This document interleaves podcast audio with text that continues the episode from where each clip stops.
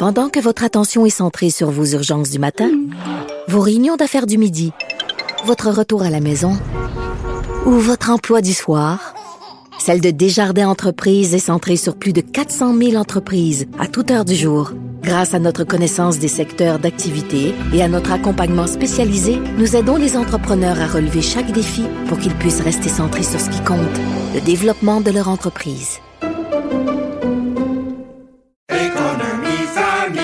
Ici Ricardo. Et Émilie, marchand d'IGA. On a envie de vous inspirer à bien manger. À moins de 5 la portion. Suffit de repérer les produits valeurs sûres et de les cuisiner avec une de nos recettes. Les valeurs sûres, c'est bien pensé, hein? Bien sûr! Détails sur IGA.net.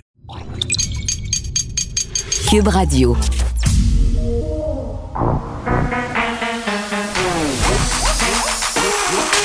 Elle a une opinion sur tous les sujets. Pour elle, toutes les questions peuvent être posées. Geneviève Peterson. Cube, Radio. Salut tout le monde, bienvenue à l'émission. Écoutez, on va vivre une expérience ensemble cette semaine. On va vivre le paradoxe parce que oui, oui, si je vous ai accompagné pendant ces deux ans de pandémie en animant en studio avec des petits allers-retours de confinement ça et là, puis c'est drôle, hein. Des fois, il faut pas être superstitieux, mais j'avais envie de l'être la semaine passée quand je vous disais cinq enfants, trois écoles différentes, famille recomposée. Euh, c'est une bénédiction qu'on n'ait pas été touché par la COVID. J'ai touché la table de studio qui n'est pas en vrai bois, je pense, parce que là, évidemment, on a un enfant positif à la COVID. Et bon, tel que le stipule la santé publique, je dois m'isoler pendant cinq jours euh, à la maison. Donc, vous m'entendez en direct de mon sous-sol et évidemment, mes enfants sont confinés avec moi. Donc, on va faire euh, une Jeannette Bertrand de nous-mêmes. Ça se pourrait qu'il y en ait un qui cogne à la porte, même si j'ai menacé, entre guillemets, même si j'ai promis des Robux, hein? Si ça se passait bien, les parents qui nous écoutent, clairement, vous savez c'est quoi des Robux. C'est cette espèce de raquette lié au jeu très, très populaire chez les enfants qui est gratuit, mais les Roblox, c'est pour avancer dans le jeu, avoir des skins, comme dirait mon fils, euh, des costumes spéciaux, des armes, etc., etc. Donc, j'ai promis tout ça, mais il a six ans. Donc, si ça arrive, on va vivre ça ensemble. Puis c'est très drôle parce que, bon, je vis ça alors qu'en ce moment, on est dans une euh, poussée d'assouplissement, disons ça comme ça. Euh, c'est drôle, on a des assouplissements, mais on a une hausse euh, des hospitalisations quand même aussi. le Québec connaît une légère hausse. C'est pas surprenant parce qu'on nous l'avait dit au départ que ça risquait de se produire. On a déjà commencé là avec la rouverture des restos, etc. Là, aujourd'hui, les établissements de commerce au détail qui peuvent rouvrir à 100% de leur capacité euh, les salles de spectacle aussi, quant à elles, peuvent accueillir des spectateurs à 50% de leur capacité. 500 personnes, euh, c'est terminé, euh, notamment pour le Centre Bell. Puis là, on est dans une bonne lancée avec le Canadien. Peut-être que j'en reparlerai un peu plus tard avec Léa. Mais ils ont gagné des parties. Bon, je sais pas ce que ça veut dire pour l'avenir, mais le moral des troupes est un petit peu à la hausse. Et là, si vous êtes un amateur de quilles, je sais que vous pouvez plus d'aller jouer au quilles. Euh, ben vous pourrez y aller. Les arcades de jeux, les centres récréatifs, euh, on a le droit de rouvrir leurs portes. Euh, en fait, on a le droit de rouvrir leurs portes au public. Et moi, je me faisais une joie puis c'est rare que je dis ça, là, d'aller dans une place comme, tu sais, les centres de trampoline ou les centres où on peut faire de la trottinette, du skateboard, parce que les enfants trouvent ça long l'hiver. Il y a rien à faire dehors souvent parce qu'on est dans des espèces de tempêtes de gadou. D'ailleurs, à partir sur Météo Média qui se fait plus inventif que jamais, là, j'étais tellement crampée hier, il annonçait une météo très compliquée. Donc, une météo très, très compliquée nous attend sur la région de Montréal demain. Euh, les glaces, puis on inaugurait, ça me faisait rire un peu la, la patinoire du quartier des spectacles. J'avais reçu mon invitation pour y aller hier. Malheureusement, j'ai pas pu pour les raisons que vous savez. Mais ça me fait toujours rire qu'on inaugure ce genre d'affaires-là au mois de février, le 21 février. Pourquoi pas avant, quand on sait qu'à Montréal, la plupart du temps, on arrête d'utiliser les patinoires aux alentours de la mi-mars? On aurait pu profiter de ça tout l'hiver.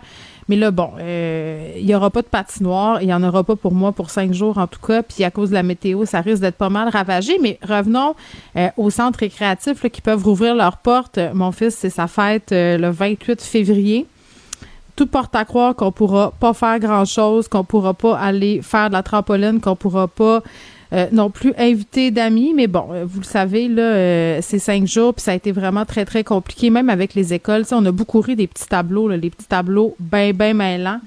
euh, qu'on a à, regarder, nous les parents. Là, on s'y perd euh, là-dedans. Donc voilà, c'est les allègements auxquels on a droit aujourd'hui. Passeport vaccinal, évidemment, qui est plus exigé pour avoir accès à des lieux de culte ni pour assister à des funérailles. Euh, donc voilà. Et là, euh, ce qu'on va aborder aujourd'hui à l'émission, de nombreux sujets, évidemment. On va parler d'inflation, là, mais pas euh, de couponing, là, parce que moi, j'en peux plus qu'on dise au monde Hey, c'est fou le prix dans les épiceries. Mon mes deux sacs en plastique me coûtent 150 pièces. Les, les trucs là, pour économiser, les gens les connaissent.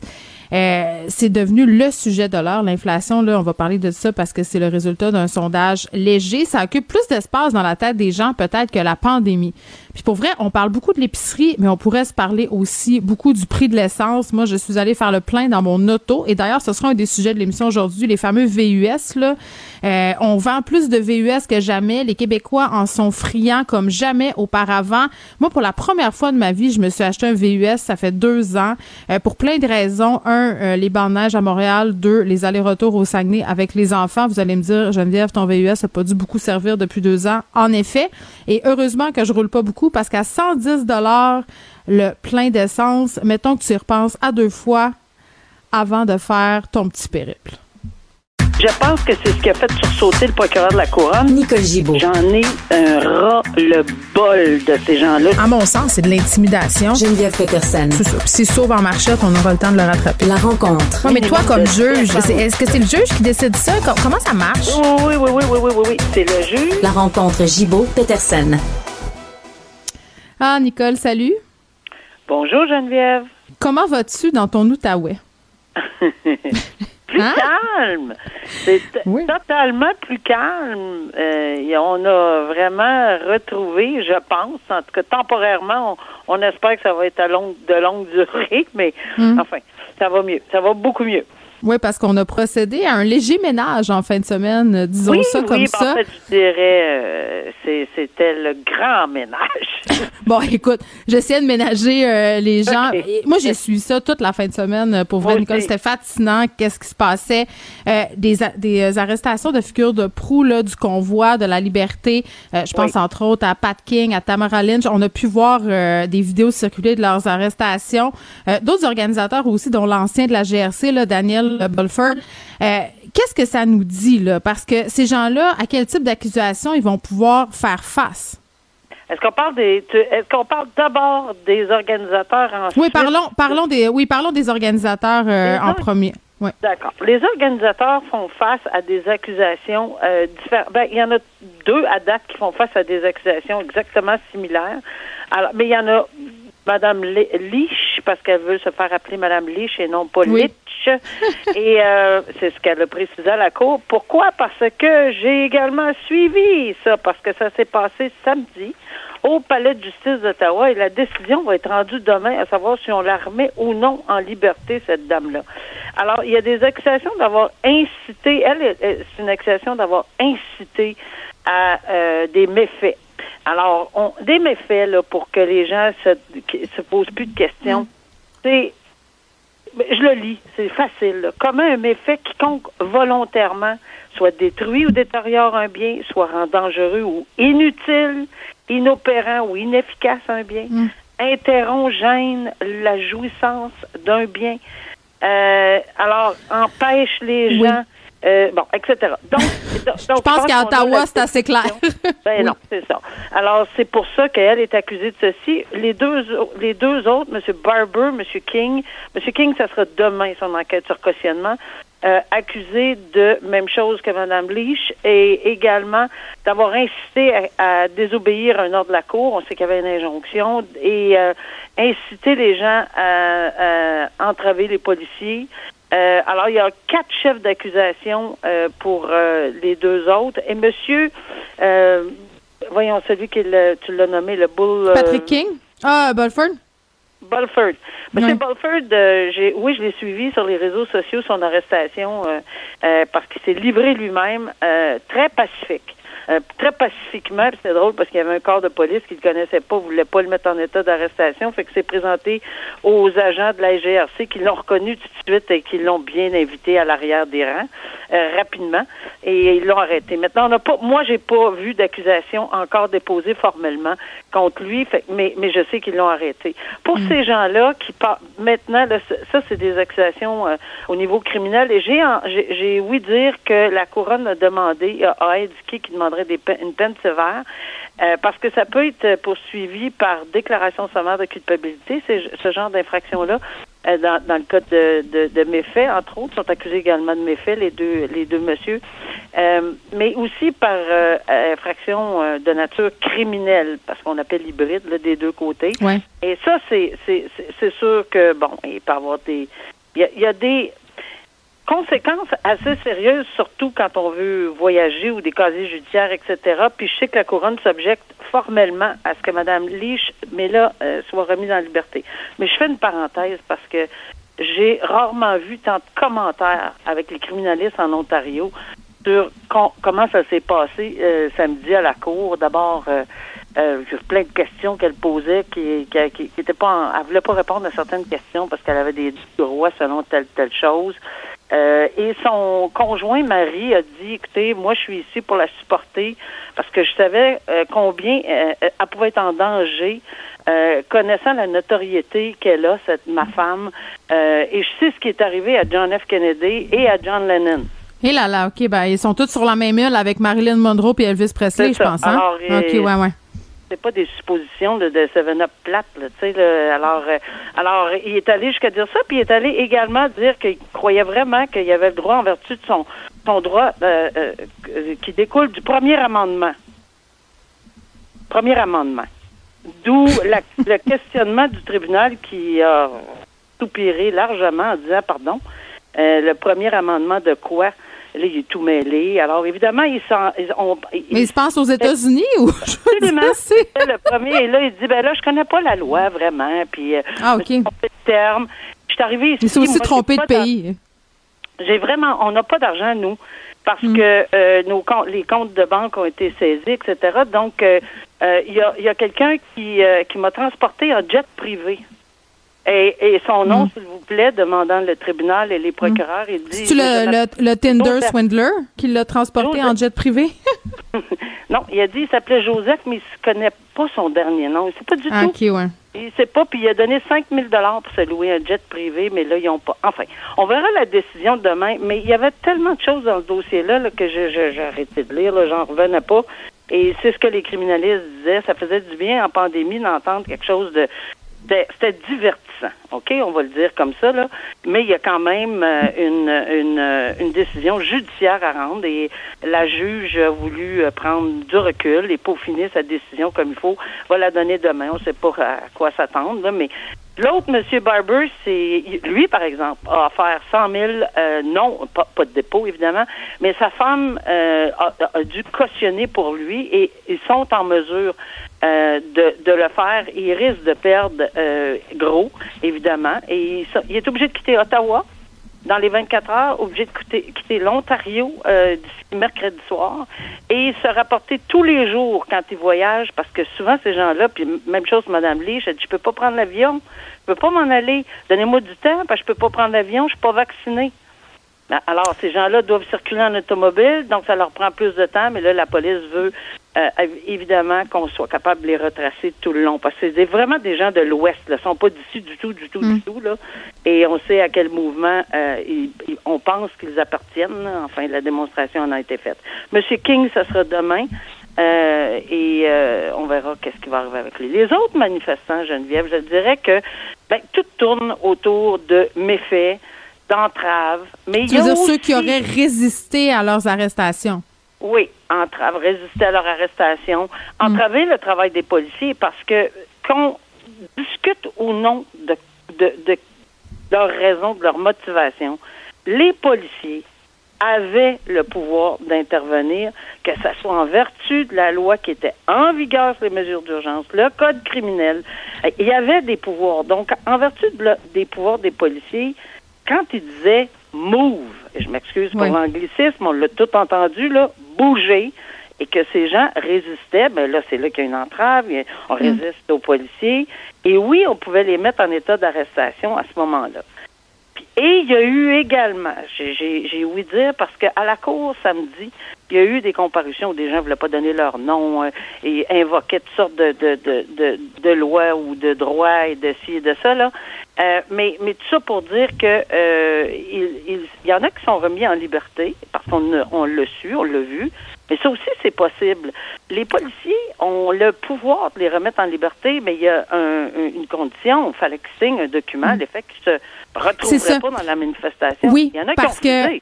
C'est intéressant ce que tu dis, Nicole. Moi, j'ai vu beaucoup ça parce qu'on a vu énormément de contenu, surtout sur la plateforme euh, Twitter, là, en fin de semaine, sur ce qui s'est passé. Il y a des manifestants qui disaient, hey, ils vous amènent, puis ils vous arrêtent même pas. Donc, euh, n'hésitez pas à y aller. Mais c'est le petit papier, c'est la nuance qui manquait dans cette propagande-là, là, parce que tu t'engages Oui. justement à ne pas retourner sur les lieux de la manifestation interdite. là. Exactement. Et ça ne veut pas dire qu'il n'y a pas de conséquences futures, parce que si c'est une accusation criminelle, encore une fois, il faut le répéter. Ces gens-là savent pas que c'est le DPCP, c'est pas la police qui dépose une accusation, qui euh, amène le tout au tribunal puis qui fait sa cause et qui plaide.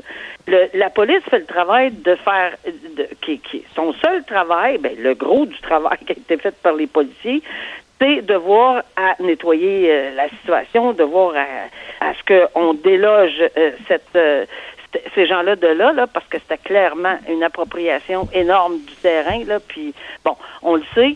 Et, et, et, et ceci dit, le reste, ça va appartenir au DPCP de l'Ontario qui va dire, bon, écoutez, dans le cas présent, vous l'avez documenté, cette personne-là avait-il un nom? Si on donne pas son nom, c'est ça, c'est dommage, là, mais si on veut pas donner son nom, parfait, on va le détenir. Parce que ça, les policiers le font. Lorsqu'on refuse de s'identifier, on détient la personne. Si on s'identifie, qu'on dit OK, OK, OK. J'en ai entendu dire, moi, j'avais promis à mon conjoint ou ma conjointe qu'il ne me ferait pas arrêter, mais s'il se fait arrêter, puis il donne son nom, puis il est prêt à ne pas revenir, il va partir. on va le laisser partir. Il n'y a pas personne qui veut les mettre en prison. On n'a pas ce genre de prison au Canada là, pour en avoir 350 ou 190, 200 dans la même prison en même temps. Alors, ils font face à ces accusations-là. Ils vont avoir certains des enquêtes du cautionnement, certains n'auront pas. Ils vont avoir des documents signés pour euh, s'assurer qu'ils respectent des conditions. Puis, je, je veux dire, je l'ai fait. là. J'ai vu des manifestations euh, dans, dans la région de, de l'Outaouais avant aujourd'hui. Et, et oui, on, on siégeait même les fins de semaine. Puis oui, il y avait, il y avait, il y avait ce genre de remise en liberté sans problème. Mais oui, il y a une conséquence. Pas vrai qu'il n'y a rien au bout. C'est faux. Encore Ben, une fois, des informations. Donc, police étape 1, DPCP étape 2, s'il y a lieu. Euh, Oui. Nicole, on- a vraiment tous été choqués, euh, touchés, révoltés par les images euh, de mon collègue Raymond Filion euh, qui couvrait les manifestations. Un journaliste chevronné, respecté dans son milieu, Ah. rigoureux. Tu sais, s'il y en a un qui fait pas de la désinformation, Et- là, euh, c'est bien Raymond. Il s'est fait pousser lâchement par derrière par un homme. euh, puis après, bon, on circulait toutes sortes de rumeurs comme quoi l'homme en question est allé voir Raymond pour lui dire qu'une femme venait de se faire pétiner par un cheval. Tout ça est faux. Là. Tout ça est faux. Euh, faux. le- oui, il n'y a pas de femme qui a perdu la vie sous les pieds d'un cheval. Là, ça aussi, ça circulait pas mal. Euh, tu les as vues, ces images-là? Évidemment, on cherchait à identifier l'homme en question beaucoup sur les médias sociaux. Je ne sais pas si c'est chose faite à l'heure actuelle. là. je vais t'avouer qu'avec tout ce qui s'est passé au niveau du COVID chez nous, j'ai perdu le fil. Ben oui. Euh, mais, mais cet homme-là qui a poussé Raymond Filion de dos pendant qu'il faisait son travail de journaliste, à quoi il s'expose? Parce que Raymond a porté plainte à la police. là. Absolument. Et euh, oui, je, je fais du pouce sur ce que tu dis. Là, on était, euh, mon conjoint et moi, en train de regarder euh, les nouvelles en temps réel avec euh, Sophie. Ah, tu l'as vu en direct, toi? Et- oui, oui, oui, oui, oui, je et je l'ai vu en direct et je te dirais qu'on a tous crié, là, les deux. Là. Hi! Euh, C'était hallucinant. Et oui, c'est vrai, tu as raison de soulever. Puis c'est, Raymond, moi, je le connais personnellement comme toi. Mm. Et c'est tellement un gars sympathique qui fait son travail de façon professionnelle. Très rigoureux. Comme tous les autres journalistes tentent, euh, je dis bien, tentent de faire leur travail. Et c'est fort désolant. Donc, à quoi s'expose? Et moi non plus, j'ai pas l'information pour ce- cet individu en particulier, mais j'invite tout le monde, s'il vous plaît. C'est tellement dégueulasse ce qui a été fait, peu importe les motivations, Il y aura un procès. Il viendra s'expliquer, cette personne-là, pourquoi il a poussé quelqu'un de cette façon-là. Et la dame qui l'accompagnait, je regrette, là, mais il y a des gens qui doivent la connaître. Est-ce qu'on peut aussi lui demander d'avoir le courage de dénoncer ce qui est arrivé, là, parce qu'elle n'avait pas grand contrôle sur ce, sur la personne, là, mais en tout cas. Euh, et, et eh, voix de fait, clairement. Voix de fait, là, ça, il n'y a même pas de doute, là, qu'il peut s'exposer. Et est-ce qu'on peut aller jusqu'au harcèlement? Je te dirais que dans le cas de, je sais pas si vous avez vu l'autre vidéo de Félix Seguin euh, à Van Clicklil, euh, qui, qui a tenté de le convoi en Ontario, parce que c'est pas très loin, là, en Ontario d'Ottawa, où il s'était euh, réuni, re-réuni, si on peut employer l'expression. Oui, Lui, je l'ai pas vu, moi, la vidéo, euh, Nicole. ah, mais c'est épouvantable. J'étais euh, encore une fois en direct. J'ai rien fait d'autre que de regarder du direct. Là, vous allez me dire, elle, elle a peut-être pas de vie, mais non, c'était historique. Je voulais vraiment m'informer à la minute sur tous les postes de télévision possibles et imaginables, et je l'ai vu également. Et j'ai trouvé ça épouvantable. Ils se sont fait encercler, euh, mais complètement encerclés par des gens très très menaçants. Alors, dans ces circonstances-là, oui, Félix Séguin a euh, déposé des accusations. Je pense que. Hey, très euh, bien. On... est rendu là, Nicole. On s'entend-tu, là? C'est inacceptable. C'est inadmissible. Puis euh, je trouve qu'ils font bien. euh, puis moi-même, là, quand je suis, euh, je me suis jamais fait euh, toucher physiquement. Là, c'est rien. Là, peut-être toutes les menaces que j'endure comparativement aux attaques physiques. Mais. Tous puis, les journalistes. le dossier dans la presse sur la montée de la violence envers les journalistes, puis tu fais bien de le souligner, tous les journalistes de tout réseau confondu, Oui. tout le monde est solidaire ensemble à ce niveau-là. Il n'y a pas un journaliste qui mérite de ne pas pouvoir faire son travail en sécurité. Non. Pas un, pas une. Voilà. Non, puis quand on parle de freedom puis liberté, Ben, là, ben, ça. respectez donc ce que vous criez de votre bouche. C'est des si deux côtés la liberté. Ben, c'est ça. Alors, mais il y a un article du Code criminel, malheureusement, il faudrait qu'il soit euh, amendé parce que c'est seulement lorsqu'il s'agit, quand on intimide un journaliste en matière de d'organisation criminelle. C'est désolant, mais on, on parle Mm. pas d'autres situations. J'ose espérer que le ministre de la Justice, en voyant ce qui est arrivé, va conseiller fortement un amendement à cet article de- Mm. du Code criminel. Nicole, euh, il faut absolument aborder le fait qu'il y a eu deux féminicides euh, en fin de semaine, en deux jours en fait, euh, au Québec. C'est épouvantable, puis ça, ça, ça arrive tout ça. Euh, puis en plus, je, je souligne au passage qu'il y en a peut-être un troisième qui a été évité, là, parce qu'il y a un homme de 20 ans qui a été arrêté samedi à Québec pour tentative de meurtre sur sa conjointe. Tout ça arrive alors que Geneviève Guilbeault a fait des annonces là, ce matin sur une aide financière euh, pour les corps de police pour lutter justement contre la violence conjugale, la prévention des féminicides. Oui, puis malheureusement, dans les deux cas, on semble pas penser qu'il y avait des pistes. Euh, Leurs familles sont complètement déboussolées et avec raison. Le voisinage non plus. Euh, dans un cas, le couple était quand même des gens au-dessus de 70 ans. Euh, bon, la, la détresse psychologique, la détresse financière, la détresse de tous les côtés, on, on sait que ça peut affecter énormément. Euh, évidemment, le, le confinement, bon, il y, y a un paquet, paquet d'éléments, mais c'est sûr que personne n'est à l'abri, c'est extrêmement malheureux euh, de, de- de voir ces deux situations, puis en 24 heures, puis l'autre couple, c'est 59, 62, euh, le- les gens. Encore une fois, dans un cas peut-être, euh, on avait peut-être détecté là, une espèce de, de, il y avait quelque chose qui s'était passé là, dans, au niveau euh, de la santé mentale, mais très, Ouais. c'est pas quelque chose de connu. Je pense que tout le monde est stupéfait. Puis c'est ça qui est, c'est ça qui est, on, on, on est déséquilibré face à ceci, Geneviève, parce que je dirais, moi, on dirait que, bon, telle personne là, que je connais très bien, puis je fais, ben voyons, j'ai jamais rien vu. Et oui, ça arrive euh, régulièrement, c'est très désolant. Et oui, la tentative de meurtre euh, à Québec, ben, euh, éviter de près. Et on espère qu'on va encadrer si jamais il y a une enquête de cautionnement. On s'entend, là, pour l'encadrer, là. Malheureusement, il n'y a pas encore de bracelet, je pense pas dans cette région-là. Mais il faut l'encadrer. J'ose espérer qu'on ne le laissera pas, parce que là, vraiment, on est rendu là. Il y en a trop, là. Ben, un, c'est un trop, là, mais en 2021, 26, 2020, 23, 2019, 13, 2018, 16, clairement, là, on est dans une montée. Ouais. Euh, puis on l'a dit, là, Nicole, puis on va se laisser là-dessus. Oui, il y a des mesures euh, mises en place par le gouvernement, puis ça, je pense que c'est indispensable, c'est nécessaire, mais tout le monde a son rôle à jouer. Tu sais, quand tu dis, est-ce qu'il y avait des indices, est-ce qu'il y avait des gens autour, il y avait eu des trucs de santé mentale. La question de la santé mentale, là, puis d'accompagner les gens dans des Ouais. ruptures, une aide psychologique. Tu sais, on attend encore un an, un an et demi avant de voir un psy en ce moment au Québec, là. Et ça, je m'excuse, mais c'est vraiment pas normal. Merci, Non. Nicole. À demain. À demain, au revoir. Bonne chance.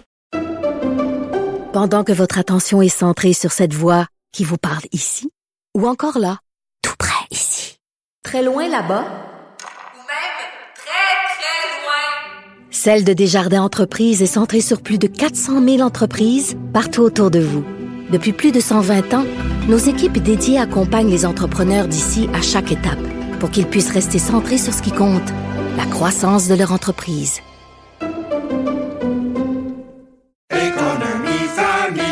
Ici Ricardo. Et Émilie, marchand d'IGA. On a envie de vous inspirer à bien manger. À moins de 5 la portion. Suffit de repérer les produits valeurs sûres et de les cuisiner avec une de nos recettes. Les valeurs sûres, c'est bien pensé, hein? Bien sûr! Détails sur IGA.net. Vous vous demandez si les plantes ressentent de la douleur? Ou encore, comment est-ce que les daltoniens voient le monde? Le balado en cinq minutes est pour vous.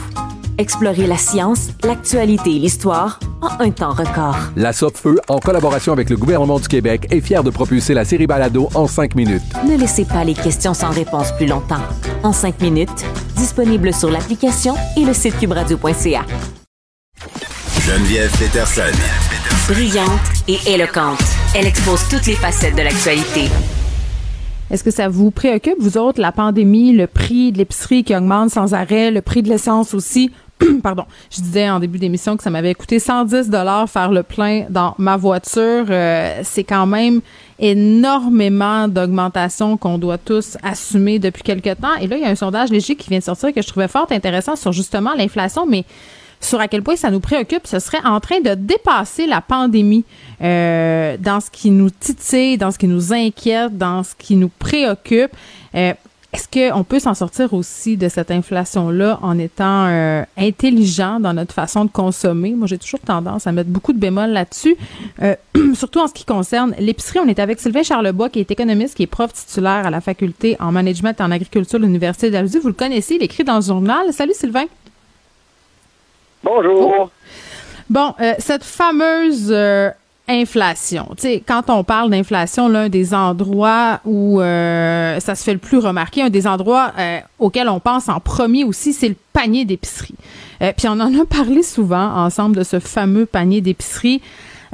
Mais on dirait que depuis quelques mois, c'est pire. Là. Pour vrai, moi, je dis tout le temps, Sylvain, je suis quand même une personne privilégiée. Je mange ce dont j'ai envie. Des fois, j'achète pas de produits parce que c'est contre mes principes de payer un chou-fleur 8 piastres. Là. J'ai quand même le privilège de pouvoir acheter de la viande si j'ai le goût.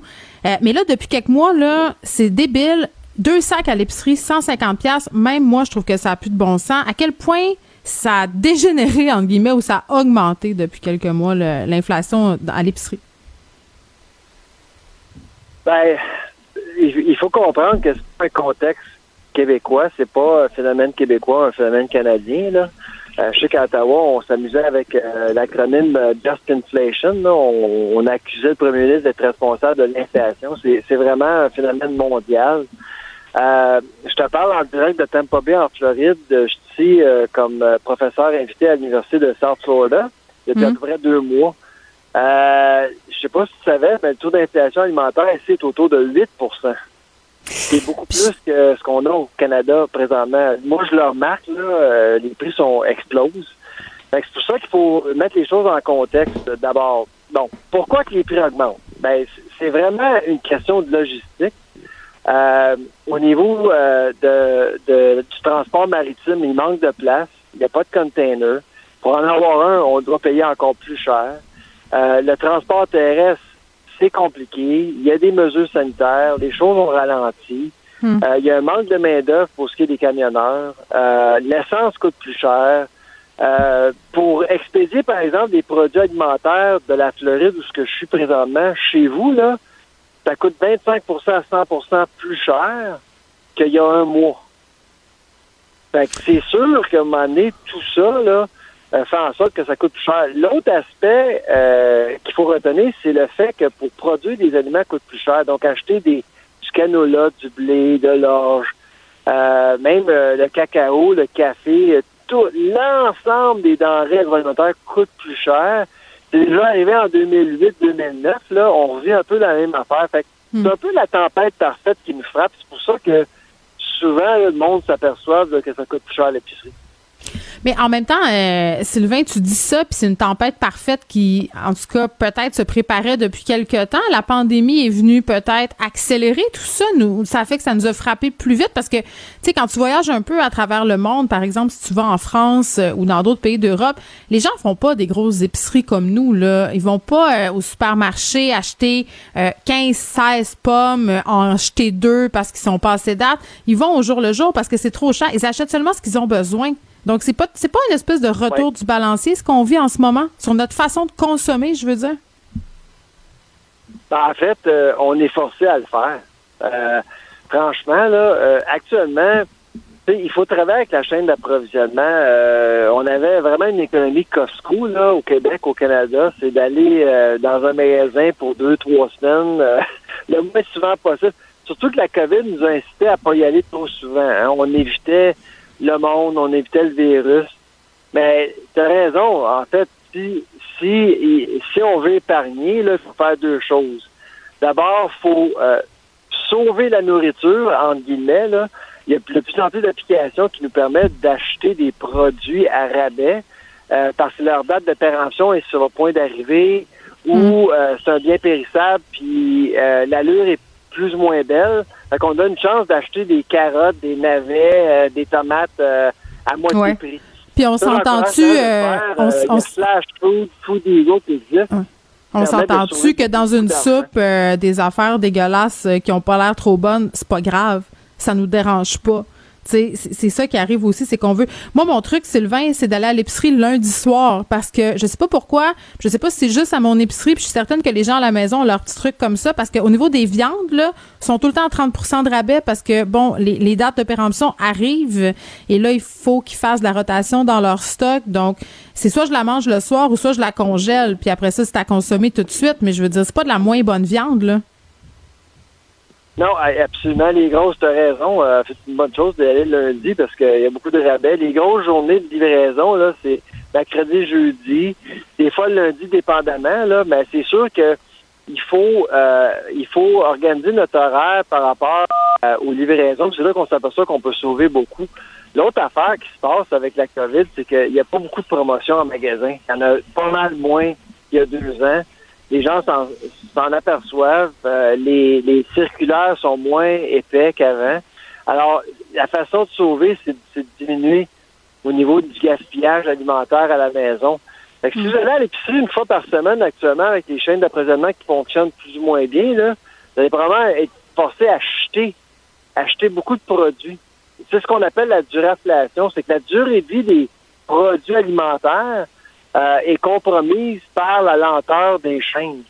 Fait qu'il faut faire attention. Donc, aller à la européenne, acheter pour deux, trois jours, that's et puis vous allez pouvoir sauver et gaspiller moins. Ben, moi, c'est ce que je fais euh, parce qu'en plus, j'ai des enfants en garde partagée, donc c'est facile pour moi de le faire euh, parce que, bon, je m'adapte à l'horaire de garde, évidemment. là, en dehors de la viande rouge, parce que c'est le grand classique là, au niveau des augmentations, qu'est-ce qui est le plus touché au niveau de l'inflation des prix à l'épicerie?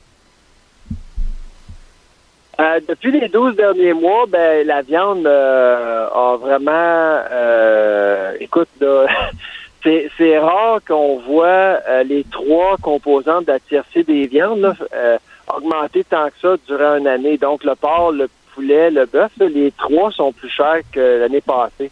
Ben, ce qui s'en vient, là, c'est le lait. on le voit déjà là, au Québec. les prix ont augmenté d'à 6% depuis le 1er février. 6% depuis le 1er février, il y a quelques semaines. Puis là, on s'attend à ce que le fromage, le yogourt, d'autres produits laitiers augmentent de 10 à 15 là.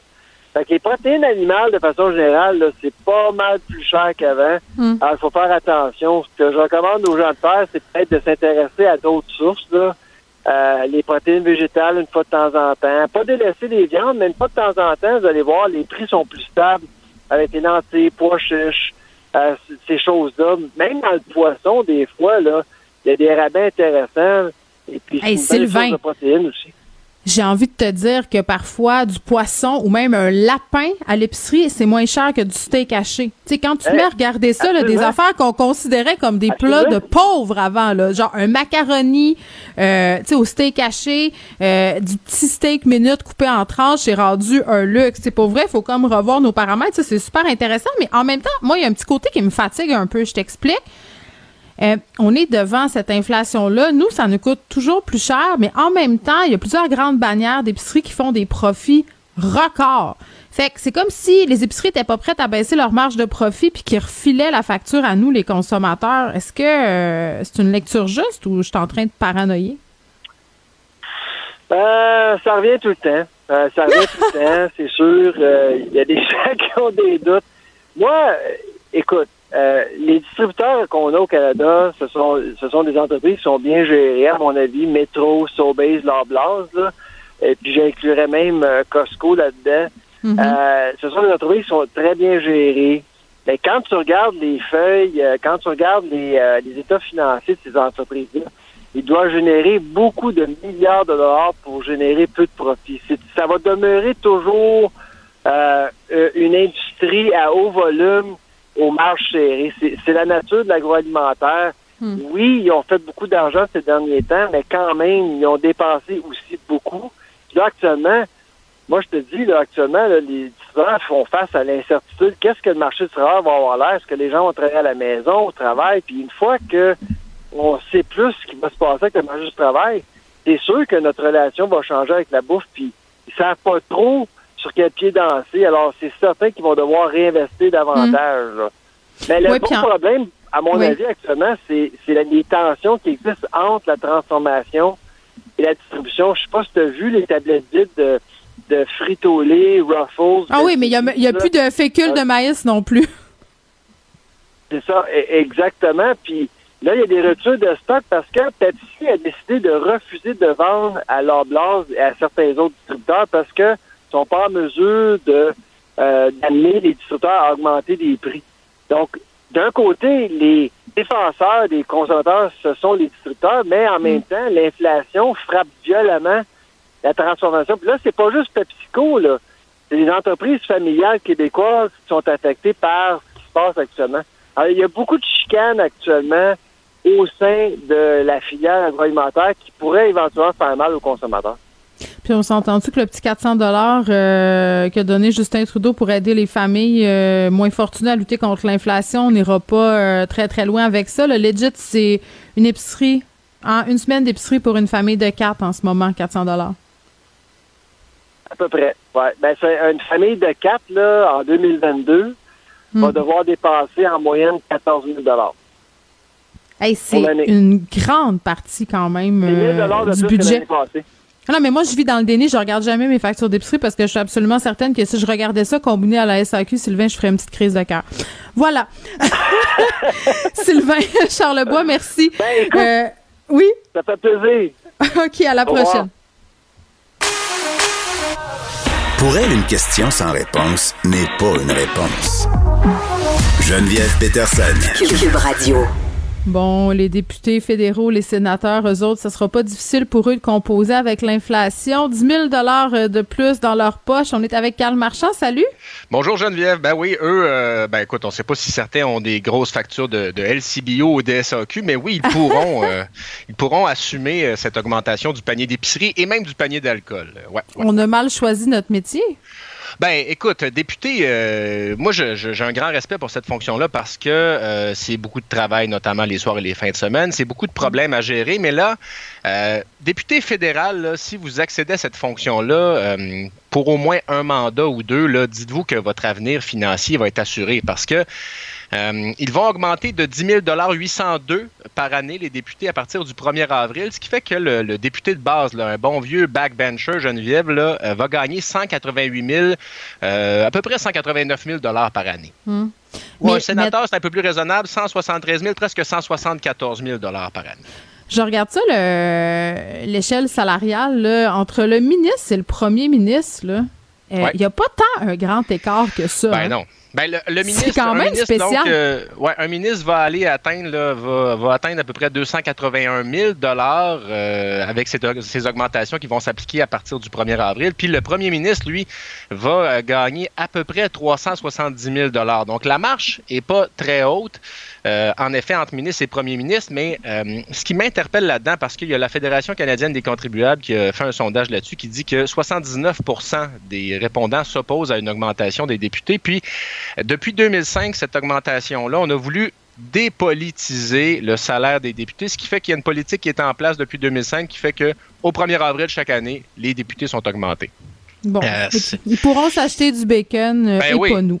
Mais, mais ce- ceci étant dit, pour euh, ramener euh, Stephen Harper dans, dans la petite histoire, tu vois, ça avait été gelé, ces augmentations-là, en 2008, au plus fort de la crise financière, pendant trois ans. Ça demande évidemment que le Parlement adopte un gel des salaires, ce qui est euh, pas le cas actuellement. On a pu faire venir voter les députés sur la loi sur les mesures d'urgence, mais ils devraient encore se, se- se prononcer là-dessus. Mais moi, ce que ça me dit, Geneviève, c'est, tu sais, on, on- je reconnais que les députés travaillent fort, mais on l'a vu dans la dernière année, des gens qui travaillent fort, il y en a beaucoup, et qui n'ont pas eu de, de pareille euh, rétribution pour leurs efforts. Là, sais, euh, il y a Ben, je beaucoup veux pas faire de la démagogie. Ben, c'est ça, là, été exactement. promis par le gouvernement. là, ce qui fait que J'a- J'allais dire ça, je me sentais un peu démago de le dire, euh, puis c'est- pas lié là, c'est pas des vases communicants, puis puis je veux dire, tu sais, c'est pas parce qu'un médecin Ben, spécialiste gagne 500 000 par année. Tu sais, non, mais dans le sens que tu sais, à un moment donné, tout le monde gagne son salaire, euh, puis Oh c'est en, fon- en fonction de ce qu'on a décidé socialement. Mais c'est clair que en ce moment, si je suis un prof au primaire, si je suis une éducatrice en garderie, puis c'est pas des compétences fédérales, je le sais bien là, puis je sais bien aussi qu'au Québec, les fonctionnaires gagnent moins cher euh, qu'au fédéral.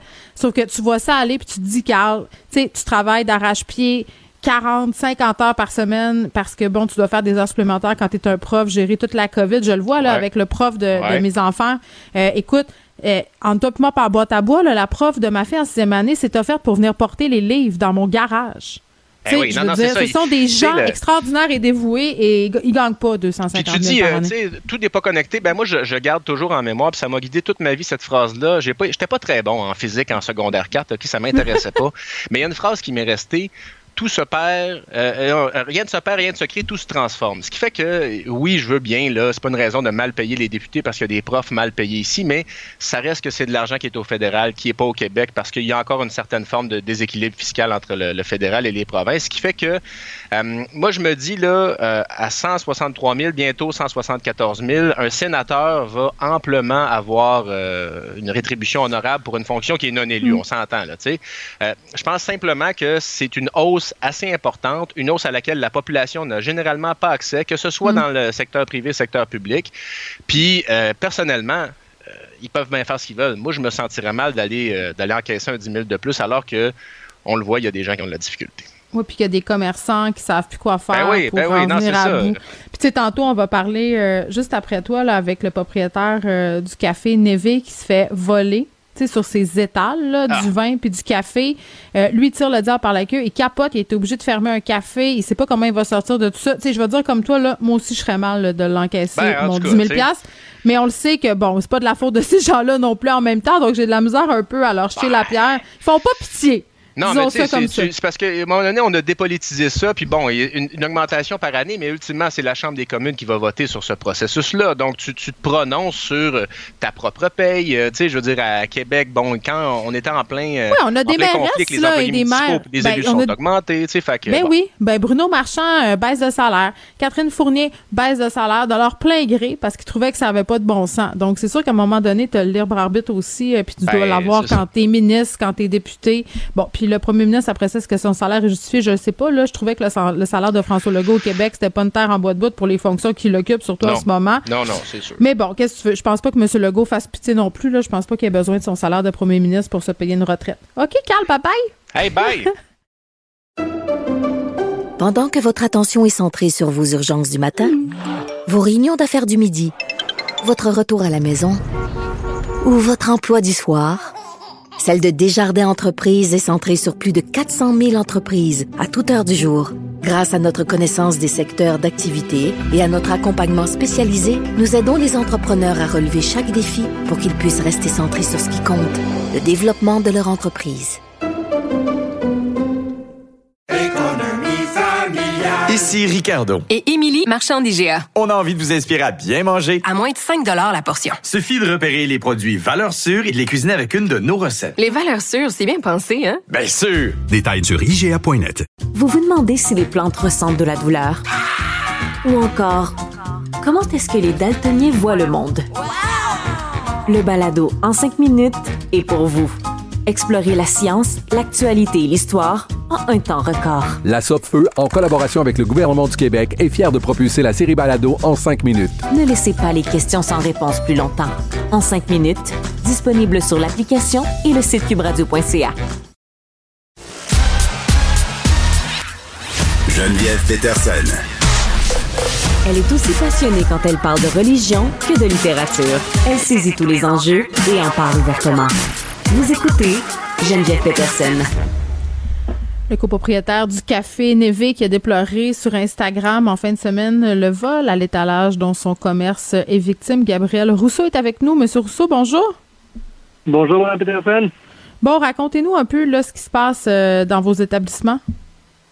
Bon, ben oui, écoutez, euh, c'est un peu drôle, ça, ça, c'est devenu un gros truc, mais au courant de la dernière semaine, euh, avec le, le déconfinement puis euh, graduel, euh, mhm. les choses ont embarqué de plus en plus dans, au café. Puis on a commencé à remarquer au début de la semaine quelques bouteilles de vin qui commençaient à disparaître, puis des sacs de café qui commençaient à disparaître. Puis écoutez, de façon assez surprenante, moi je pensais que c'était un événement isolé, mais ça a commencé à augmenter au cours de la semaine. Puis Bref, tout ça pour dire, hier, je suis arrivé, j'ai eu mes euh, j'ai eu mes chiffres de mes employés. Ils m'ont envoyé mon inventaire. Puis après avoir vu qu'il y avait encore eu des vols euh, hier, mm. j'ai décidé de ventiler un peu sur Instagram. Mais je, vous, vous dites c'est devenu un peu gros, vous semblez surpris. Je pense que c'est pas surprenant que les gens s'intéressent à ce qui se passe parce que les restaurateurs ont tellement été affectés par la pandémie. Là, je pense que tous les Québécois sont solidaires de ce qui vous arrive.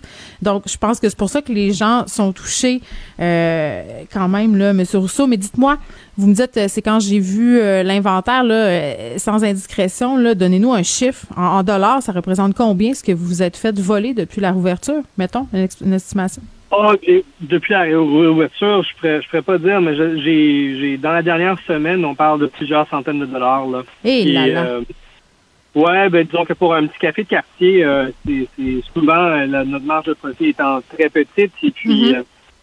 avec les avec tout ce qui se passe là, c'est sûr, avec les, les on est on s'est rendetté pour pouvoir survivre à la pandémie, puis mm. donc ça, ça fait mal même si c'est pas ben des énormes montants là. Ben quand même, euh, c'est ironique quand on se dit que la plupart des endroits où on s'est mis à vendre, par exemple, du vin, c'est du vin nature ou du café, c'est pour essayer de joindre les deux bouts, là, justement, de remettre un peu de mine dans le crayon à la marge de profit. Là, que vous fassiez voler à même cette mine-là, c'est ce que je trouve particulièrement crève-cœur. Là. Qu'est-ce, qui, qu'est-ce que vous allez faire? Parce que ce que je comprends, euh, c'est que vous, vous aviez trois succursales, mais là, à cause de la pandémie, vous avez dû en fermer une.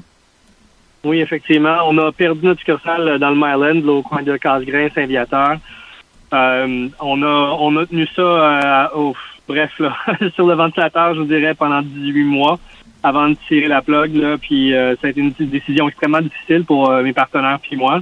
Hmm. Mais on s'est on, s'est dit bon, on va se concentrer sur nos deux succursales qui fonctionnent encore relativement bien. Puis oui, effectivement, on a avec le, le à cause de la pandémie, on avait introduit la, liste euh, des vins nature, puis euh, c'est un projet que personnellement je je, je, je, suis à la tête de. Puis euh, c'est ça, c'est mon petit projet qui justement cette semaine c'est un peu déprimant parce que justement j'ai de moins en moins de stock, puis mm. de moins en moins de capital pour pouvoir acheter plus de vin pour pouvoir renflouer les tablettes. Fait que c'est c'est un drôle, parce que drôle de les, semaine qui s'annonce. Ben, les gens aiment ça, puis les gens aiment fréquenter les cafés aussi euh, pour se prendre euh, un breuvage euh, puis une petite bouteille en passant. Là, vous, on a annoncé des nouveaux allègements aujourd'hui. Le 14 mars, ce sera la fin du passeport vaccinal. ouais.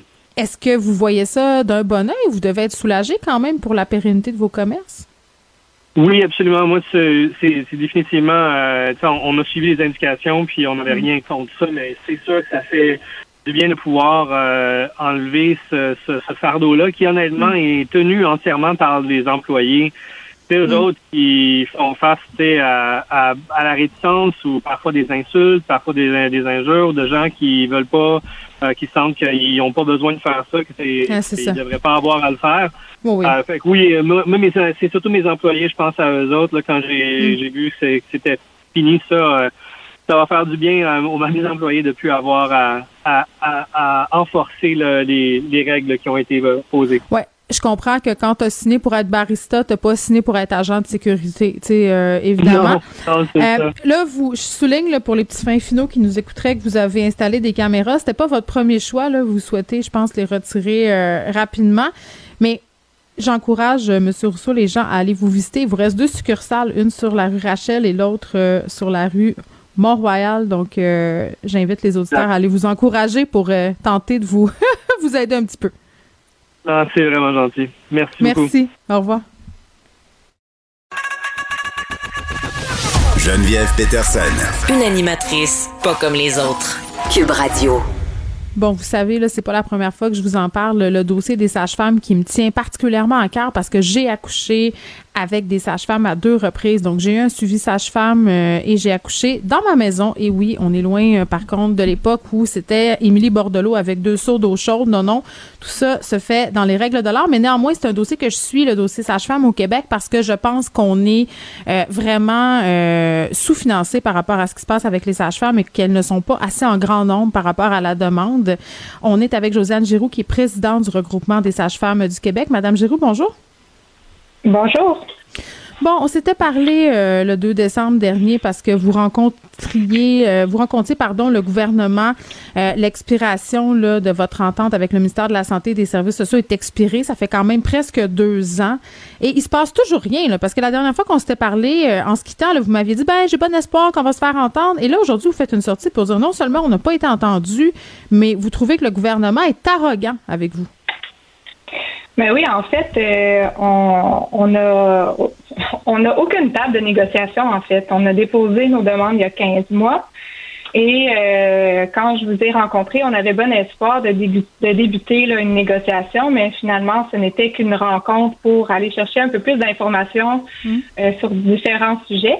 Et euh, on a on n'a aucune nouvelle. On est le 21 février. On ne sait aucunement euh, si cette négociation va pouvoir euh, démarrer un jour. On est euh, vraiment au bout là, de, notre patience.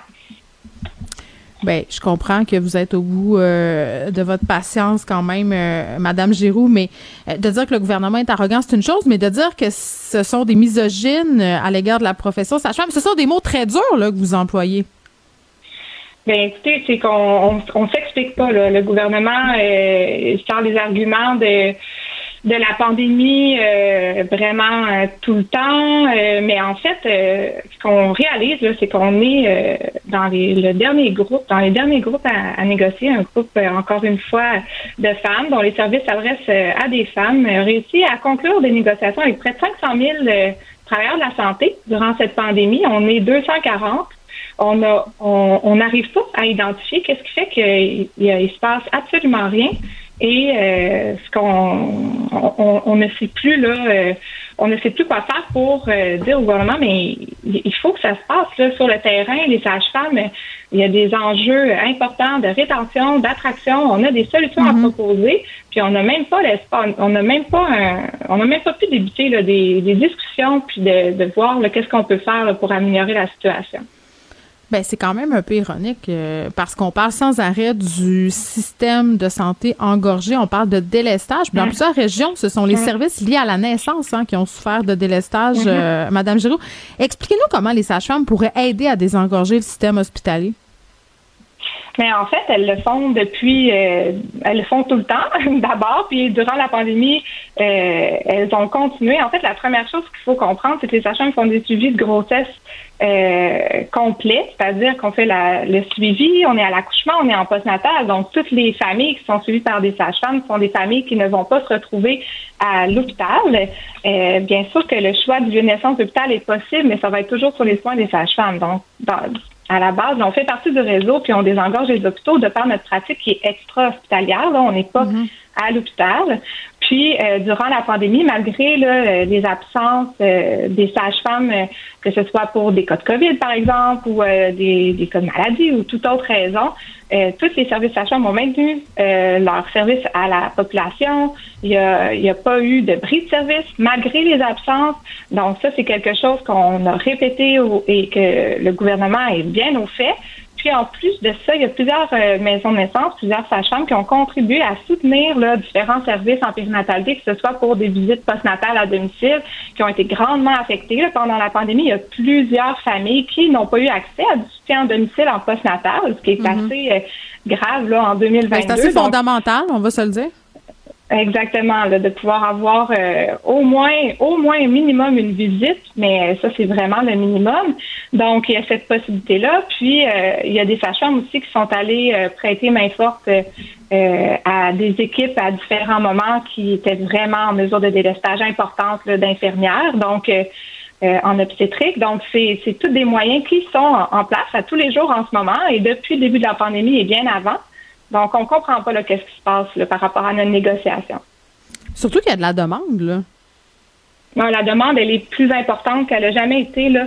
En ah oui, hein? Euh, toutes les, ouais, les, les, familles ont, ont réalisé euh, durant la pandémie euh, que ça peut être vraiment bien d'accoucher à l'extérieur de l'hôpital. Puis le, choix de la maison de naissance, des services sages-femmes est devenu est devenu plus plus populaire que, que, jamais. Les listes d'attente sont mm. débordent partout au Québec. Mais là, ce que je comprends, c'est que même si vous avez beaucoup de demandes, même si les sages-femmes pourraient contribuer dans une certaine mesure à désengorger le système de la santé, euh, non seulement vous n'avez pas d'écoute du gouvernement, mais vous avez de plus en plus de misère à recruter euh, des sages-femmes. Puis c'est pas seulement à cause du salaire, ce sont les conditions de travail aussi qui sont pas faciles. Expliquez-nous donc ça un peu. Mais en fait, euh, je dirais pas que ce ne sont pas nécessairement les conditions salariales. Il faut savoir que chez les sages-femmes, le salaire d'entrée est de 31 de l'heure. Oui, oui, attendez. un salaire d'entrée très. Oui, pardon? Non, mais eh, je comprends que la question salariale, elle est fondamentale. C'est pas ce que je voulais dire. Je voulais dire que c'était la question salariale, mais qu'en plus, il y avait d'autres facteurs à considérer. C'est pas seulement le salaire, c'est l'ensemble des choses. Oui. Oui, oui, mais c'est pour la rétention des jeunes sages-femmes que la rétention salariale est très importante qu'on veut adresser en négociation. Mais mm effectivement, là, les, les sages-femmes étant dans un modèle de soins qui est de la continuité, donc sont de garde 24 heures sur 24, euh, euh, plusieurs jours euh, par semaine. Euh, c'est certain qu'on veut aussi adresser des moyens de compenser adéquatement et équitablement. En fait, il y a beaucoup d'enjeux d'équité dans, dans cette négociation-ci pour toute la disponibilité puis tous les horaires défavorables que ça mm. représente d'être à des accouchements. les accouchements, on ne contrôle pas à quel moment ils se passent. Non, non, c'est fou. Elles sont tellement disponibles. Ben, écoutez, mm-hmm. moi, je, ma sage-femme avait des horaires de garde absolument. Et c'était, je, je comprenais même pas comment elle faisait humainement je me disais, coudon, ça fait trois jours qu'elle n'a pas dormi? Je veux dire, même, euh, à l'hôpital, il y a des changements de corps.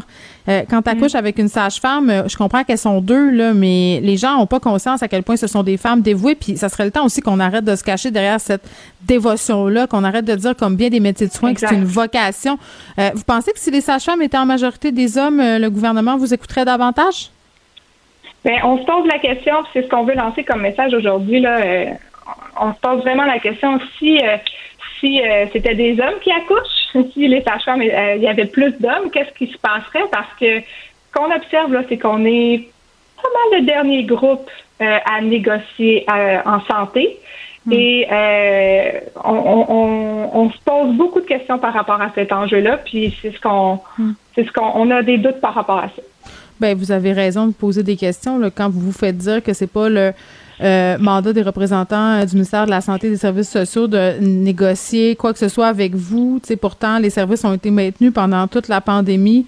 Écoutez, moi, j'ai des sérieuses euh, réserves. J'espère que votre message va être entendu aujourd'hui, Madame Giroux. Merci beaucoup, Josiane Giroux, qui est présidente du regroupement des sages-femmes du Québec. Pendant que votre attention est centrée sur cette voix qui vous parle ici, ou encore là, tout près ici, très loin là-bas, Celle de Desjardins Entreprises est centrée sur plus de 400 000 entreprises partout autour de vous.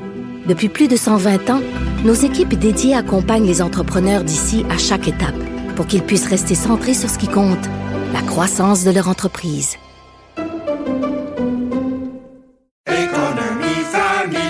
Ici Ricardo. Et Émilie, marchand d'IGA. On a envie de vous inspirer à bien manger. À moins de 5 la portion. Suffit de repérer les produits valeurs sûres et de les cuisiner avec une de nos recettes. Les valeurs sûres, c'est bien pensé, hein? Bien sûr! Détails sur IGA.net. Vous vous demandez si les plantes ressentent de la douleur? Ou encore, comment est-ce que les daltoniens voient le monde?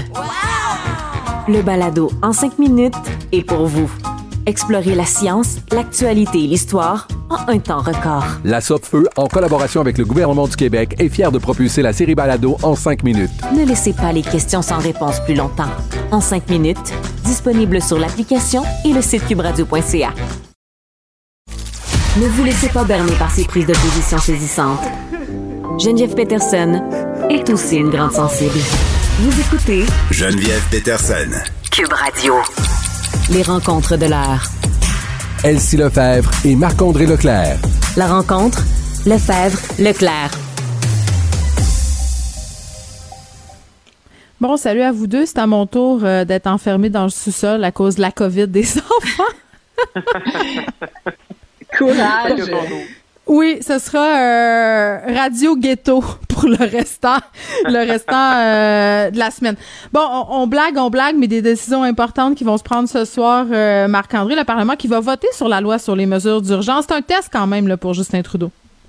Oui, effectivement, c'est un bon test. On le voit hein, sur les images que tranquillement, Ottawa se relève. donc, la manifestation, l'occupation est terminée du côté d'Ottawa. Et M. Trudeau a pris la parole vers 11 heures ce matin pour un peu revenir sur les événements et euh, un peu dire, et, je pense qu'on pourra l'entendre dans quelques secondes, mais un peu nous dire que le vote de ce soir, qui a lieu vers 20 heures sur les mesures d'urgence, ben ça sera un vote, là, un vote de confiance. Ce que ça veut dire, euh, je vais vous l'expliquer après l'extrait, mais je pense qu'on peut écouter euh, M. Trudeau nous expliquer l'importance du vote de ce soir.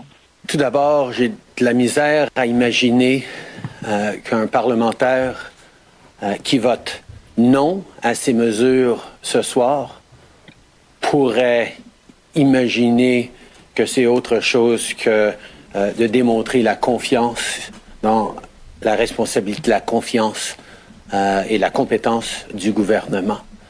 Euh, mais j'ai tout à fait confiance que la majorité des parlementaires vont ce soir voter pour protéger la règle de droit, pour protéger euh, les Canadiens et leur communauté et leur liberté.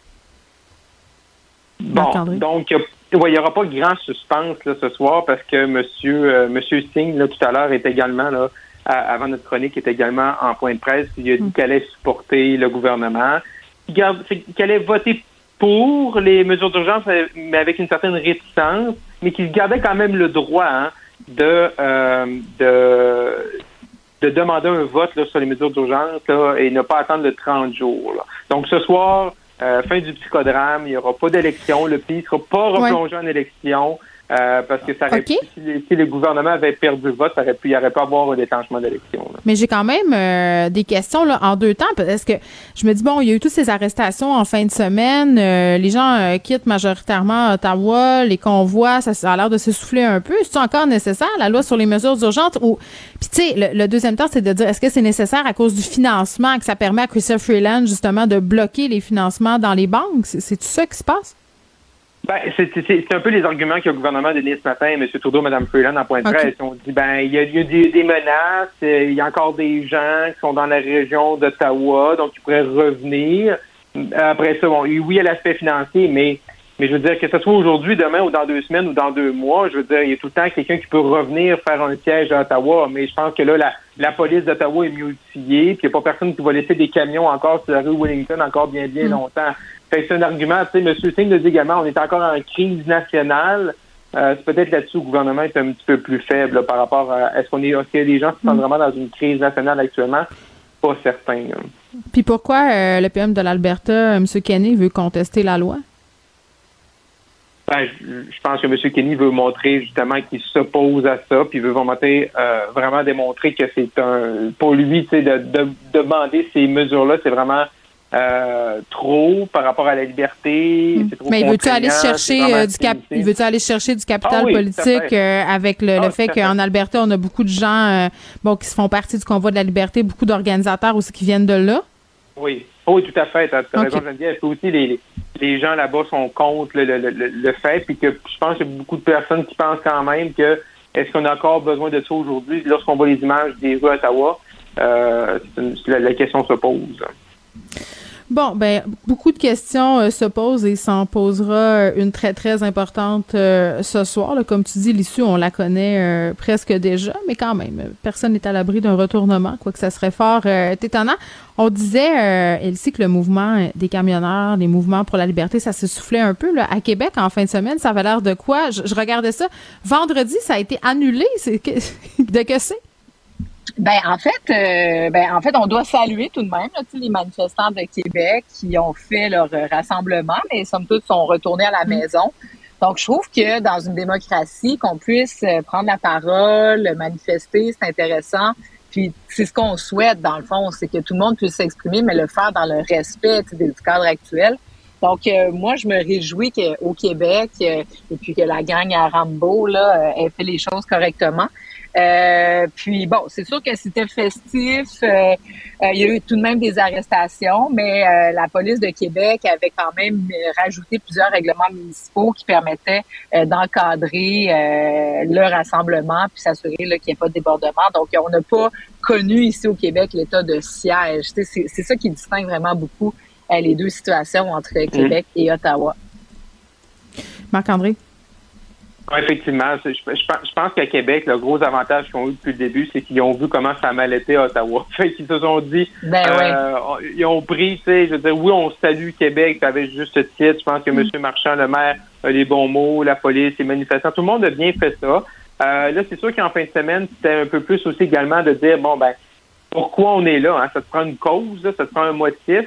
C'est mm. plus ou moins... Euh, c'est sûr qu'avec là, le, le le déconfinement qui est passé de mollo à rapido, là, c'est, c'est sûr que c'est plus euh, c'est moins clair pourquoi on manifeste, parce que le 14 mars, ça, arrive quand même vite, ça arrive vite, puis euh, il ne restera pas beaucoup de mesures. Là, c'est l'état d'urgence, le masque, mais après ça, là, euh, le passeport vaccinal va, va tomber. Fait que c'est sûr que ces gens-là, pas certains là, qu'on va les revoir à Québec là, de prochainement.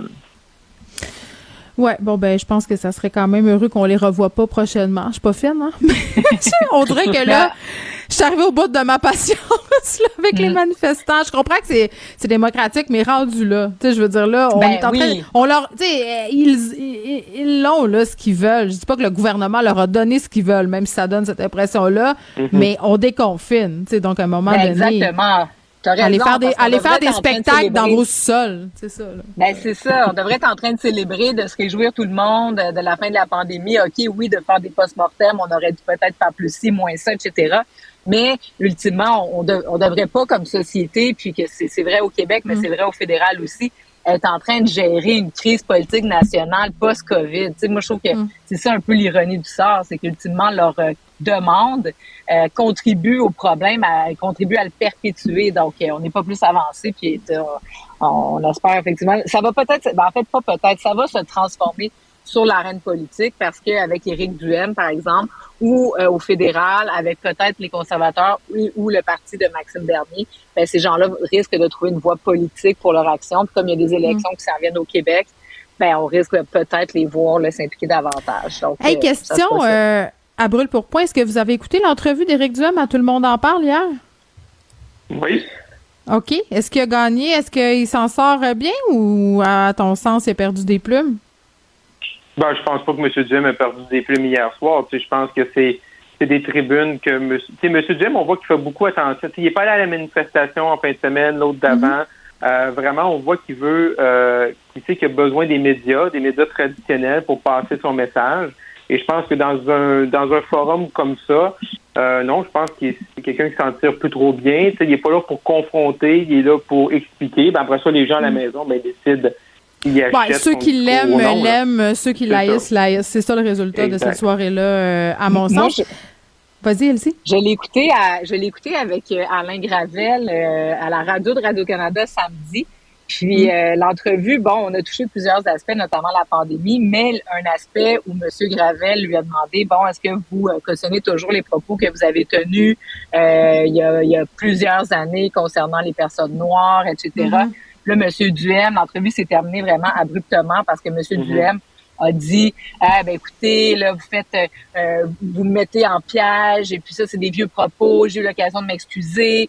Euh, puis tu sais on, on, entendait le discours un peu qu'on entend aux États-Unis depuis des années tu sais que de l'équipe de, Monsieur Trump de dire que les médias finalement font mal leur travail. Puis en tout cas je trouvais qu'il avait semé un peu les graines de ça. Bref il n'a pas du tout répondu à la question. L'entrevue s'est terminée là-dessus Là, ben, comme vous l'avez dit, ça dépend des perceptions. Si on aime M. Duhem, on va dire, mais c'est ça, journaliste est biaisé. Mm. Puis si on, est plus euh, dans l'ouverture de vouloir connaître les idées, ben, M. Duhem n'a pas répondu mm. à la question. Donc, euh, ça va être, mm-hmm. il va changer les choses beaucoup dans les manières de faire la politique. Ça, c'est certain. Un tweet de notre collègue Geneviève euh, Lajoie qui a attiré ton attention, euh, Marc-André, c'est la correspondante euh, parlementaire du Journal de Québec. Elle tweetait que la CAQ demandait aux médias de s'inscrire dès maintenant pour réserver une place dans l'autobus de la campagne électorale de l'automne. Et là, la machine, écoute, la machine à rumeurs fait de la ben boucane. Ben ben là, effectivement, c'est là. Donc, on en place tout le monde dans le contexte. L'élection est le 3 octobre 2022. On est le 21 février 2022. Oui, bon, euh, elle se prend d'avance. C'est comme pour les camps de jour. ouais, c'est ça. C'est bien, bien, bien, bien, bien d'avance. C'est, euh, euh, je veux dire, euh, moi, j'ai travaillé sur trois campagnes au niveau national. Oui, il faut savoir euh, c'est quoi un peu le, les intentions des médias pour commencer à réserver des fois des avions nationaux, puis même des fois au Québec, parce que quand on va en Gaspésie ou, mettons, dans, dans le Grand Nord, ben là, il faut, faut avoir des avions. Mais ils ont déjà demandé. moi, j'ai tout de suite écrit aux gens de Dakar qui m'ont répondu que c'était pour juste pour planif, pour savoir si c'était un ou deux autobus. Bon, euh, je, veux bien, là, euh, mais c'est sûr que ça partie de la machine à rumeurs. Euh, on le fait pas mal de. Ils l'ont fait pas mal tôt, puis ils l'ont fait vraiment, je pense, de façon très officielle. Là. Normalement, sans d'année, tu peux peut-être sonder les médias par rapport à c'est quoi leur, leur désir, par rapport à leur budget, leurs intentions, mais tu fais ça genre euh, au téléphone ou tu, tu leur parles d'un dossier X, puis tu hey, dis, mm. by the way, qu'est-ce que vous allez faire? Mais là, on décide ce matin de le faire vraiment de façon euh, très conventionnel. Et là, c'est là que c'est sûr qu'il y a des rumeurs. Ben, OK, pourquoi on demande ça aussitôt? C'est plutôt rare. Donc, moi, j'ai rarement vu ça euh, aussitôt là, dans, dans l'année préélectorale. Bon, je ne sais pas s'il y a des journalistes qui vont se battre pour avoir le band en arrière comme les rebelles au secondaire. Nous, on mesurait ça comme ça. Euh, c'était les plus hautes en arrière, euh, les moyens au milieu, puis les rejets en avant. Et c'était épouvantable. C'était une époque épouvantable quand j'y repense. Mm. une terrible engeance que cette hiérarchie d'autobus. Merci beaucoup. On se retrouve demain. À, demain. Bye bye.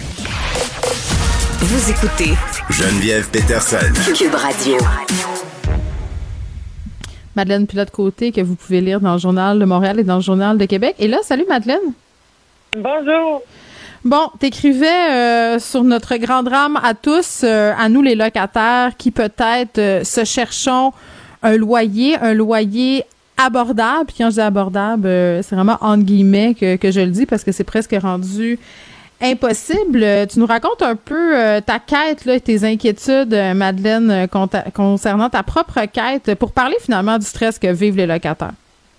Oui, parce qu'on en vit vraiment beaucoup du stress. Moi, ça fait ça va faire deux ans que j'habite dans mon appartement, puis cette semaine, j'ai reçu mon avis d'augmentation de loyer là, en vue du 1er juillet. Là.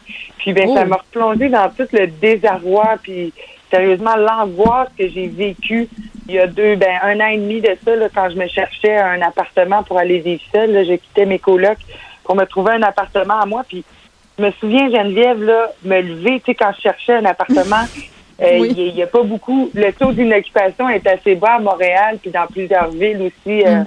au Québec. Fait qu'il n'y en avait pas beaucoup d'apparts disponibles sur le marché. Je me levais chaque matin à 10 heures, à 6 heures, je me mettais un cadran. Moi, je travaillais autonome. Je me levais un peu à l'heure que je veux, mais là, je me levais à 6 heures. Je me mettais un cadran. J'allais sur tous les sites, sur Kijiji, sur Facebook, euh, euh J'allais partout pour essayer de me trouver un appartement. Ensuite, viennent les visites. Mais là, les visites, on rajoute une couche de stress, une couche d'angoisse parce qu'il faut que tu démarques. Il y a, des, il y a une trentaine de candidatures par appartement. Mm. Des fois, c'est aller visiter des appartements, tu fais la file pour entrer, pour aller visiter. Non, on l'a vu dans le journal, là, des fils euh, qui s'étiraient sur des coins de rue. C'est fou. Moi, ça me rappelle, écoute, Madeleine, en 2001, Je sais que ça fait très, très longtemps, mais moi, j'étais à l'université à Montréal, à l'UQAM, j'étudiais en littérature et je vivais avec des colocataires et on voulait se trouver un appartement. Dans ce temps-là, c'était pas tellement sur Internet, c'était surtout euh, via le journal Voir qu'on avait les petites annonces. Écoute, Madeleine, je me rappelle avoir... Euh, tu sais, justement, fait comme toi, avoir euh, bon couru jusqu'au dépanneur pour avoir le, le, quotidien. Ben, je sais, par semaine une fois, c'était gratuit. Là, tu checkes les petites annonces, tes entours, là, t'appelles, puis c'est sais ce qu'on me répondait la plupart du temps? C'est déjà loué. C'est déjà loué. C'est déjà, même pas cinq minutes que j'avais le journal, c'était déjà loué. Puis, écoute, pour avoir droit à un logement, il fallait quasiment passer une entrevue de job. Je pense qu'aujourd'hui, c'est pire là, que ce que moi j'ai vécu. oui, vraiment. Puis c'est justement, tu parles de ça, des, entrevues comme de job qu'il faut passer pour avoir un appartement. C'est vraiment intense. Moi, j'ai eu plus de questions de la part de d'hypothétiques futurs euh, proprios qui, me posaient des questions quasiment si je savais parler anglais, puis euh, c'était quoi ma job, mon salaire, euh, si ça, ça. Si tu savais parler anglais, c'est quoi le rapport? non, mais c'est un peu une joke, là, mais ils voulaient tout savoir de ma vie, ils voulaient savoir quelle nationalité, tout ça. Puis ben, malheureusement, il faut se, se, prêter au jeu parce que eh ben, on a des dates butoirs. Hein, quand on est en appartement, ben, le 1er mm. juillet, euh, ben, on n'a plus d'appartement. Puis si on n'a pas trouvé, ben, on est vraiment euh, mal pris, mal prise aussi. Fait que c'est vraiment pas. Euh, puis j'en avec ma tante, Geneviève, ma tante qui est dans la cinquantaine. Puis, tu sais, je parlais de, de ma génération, tout ça. Puis je pense que le, le défi des millénarios, là, c'est vraiment de se loger. nous, on a facilement accès à des emplois hein, comparativement euh, à ma tante Brigitte dans la cinquantaine. Fait que nous, on va avoir des jobs, mais ça va être difficile de se loger, j'ai l'impression, parce que même si on veut acheter, c'est presque impossible avec les avec les, les, prix, puis les surenchères, puis tout ça. Puis là, avec les loyers hein, qui, qui augmentent, puis tout ça, ben je pense que ça va être notre défi générationnel à nous. Puis j'espère que ça va se calmer, mais on, va vivre avec. Euh, même euh, les prix, puis la, flambée des, loyers, puis tout ça, je, je lisais comme plein de dossiers là-dessus dans les médias. Je comprends que c'est une question d'offre puis de demande, puis je comprends tout ça. Mais à un moment donné, il y a comme il y a une limite psychologique à ce que je suis prête à payer pour m'acheter une maison à Montréal, en périphérie, ou m'acheter un chalet. Moi, je vais être curieuse de voir à quel point. Premièrement, je me demande où les gens prennent leur argent. Pour vrai, là, ça, c'est la première question que je me pose. À quel point ils doivent être endettés? À quel point rembourser l'hypothèque, ça doit euh, être la majeure partie de leur budget qui y passe? Parce que, tu sais, mettons que tu payes un duplex, je sais pas moi, à Montréal, un duplex, 800 000 ce qui est vraiment pas, Madeleine, hors du commun. Là. Je veux dire, Mettons, même si tu as 200 000 de cash down, ça fait quand même une hypothèque de 600 000 à payer. Puis si ton revenu de loyer au-dessus est pas si haut que ça, je veux dire, c'est vraiment tough. Puis moi, je me demande, les gens, à un moment donné, est où la limite?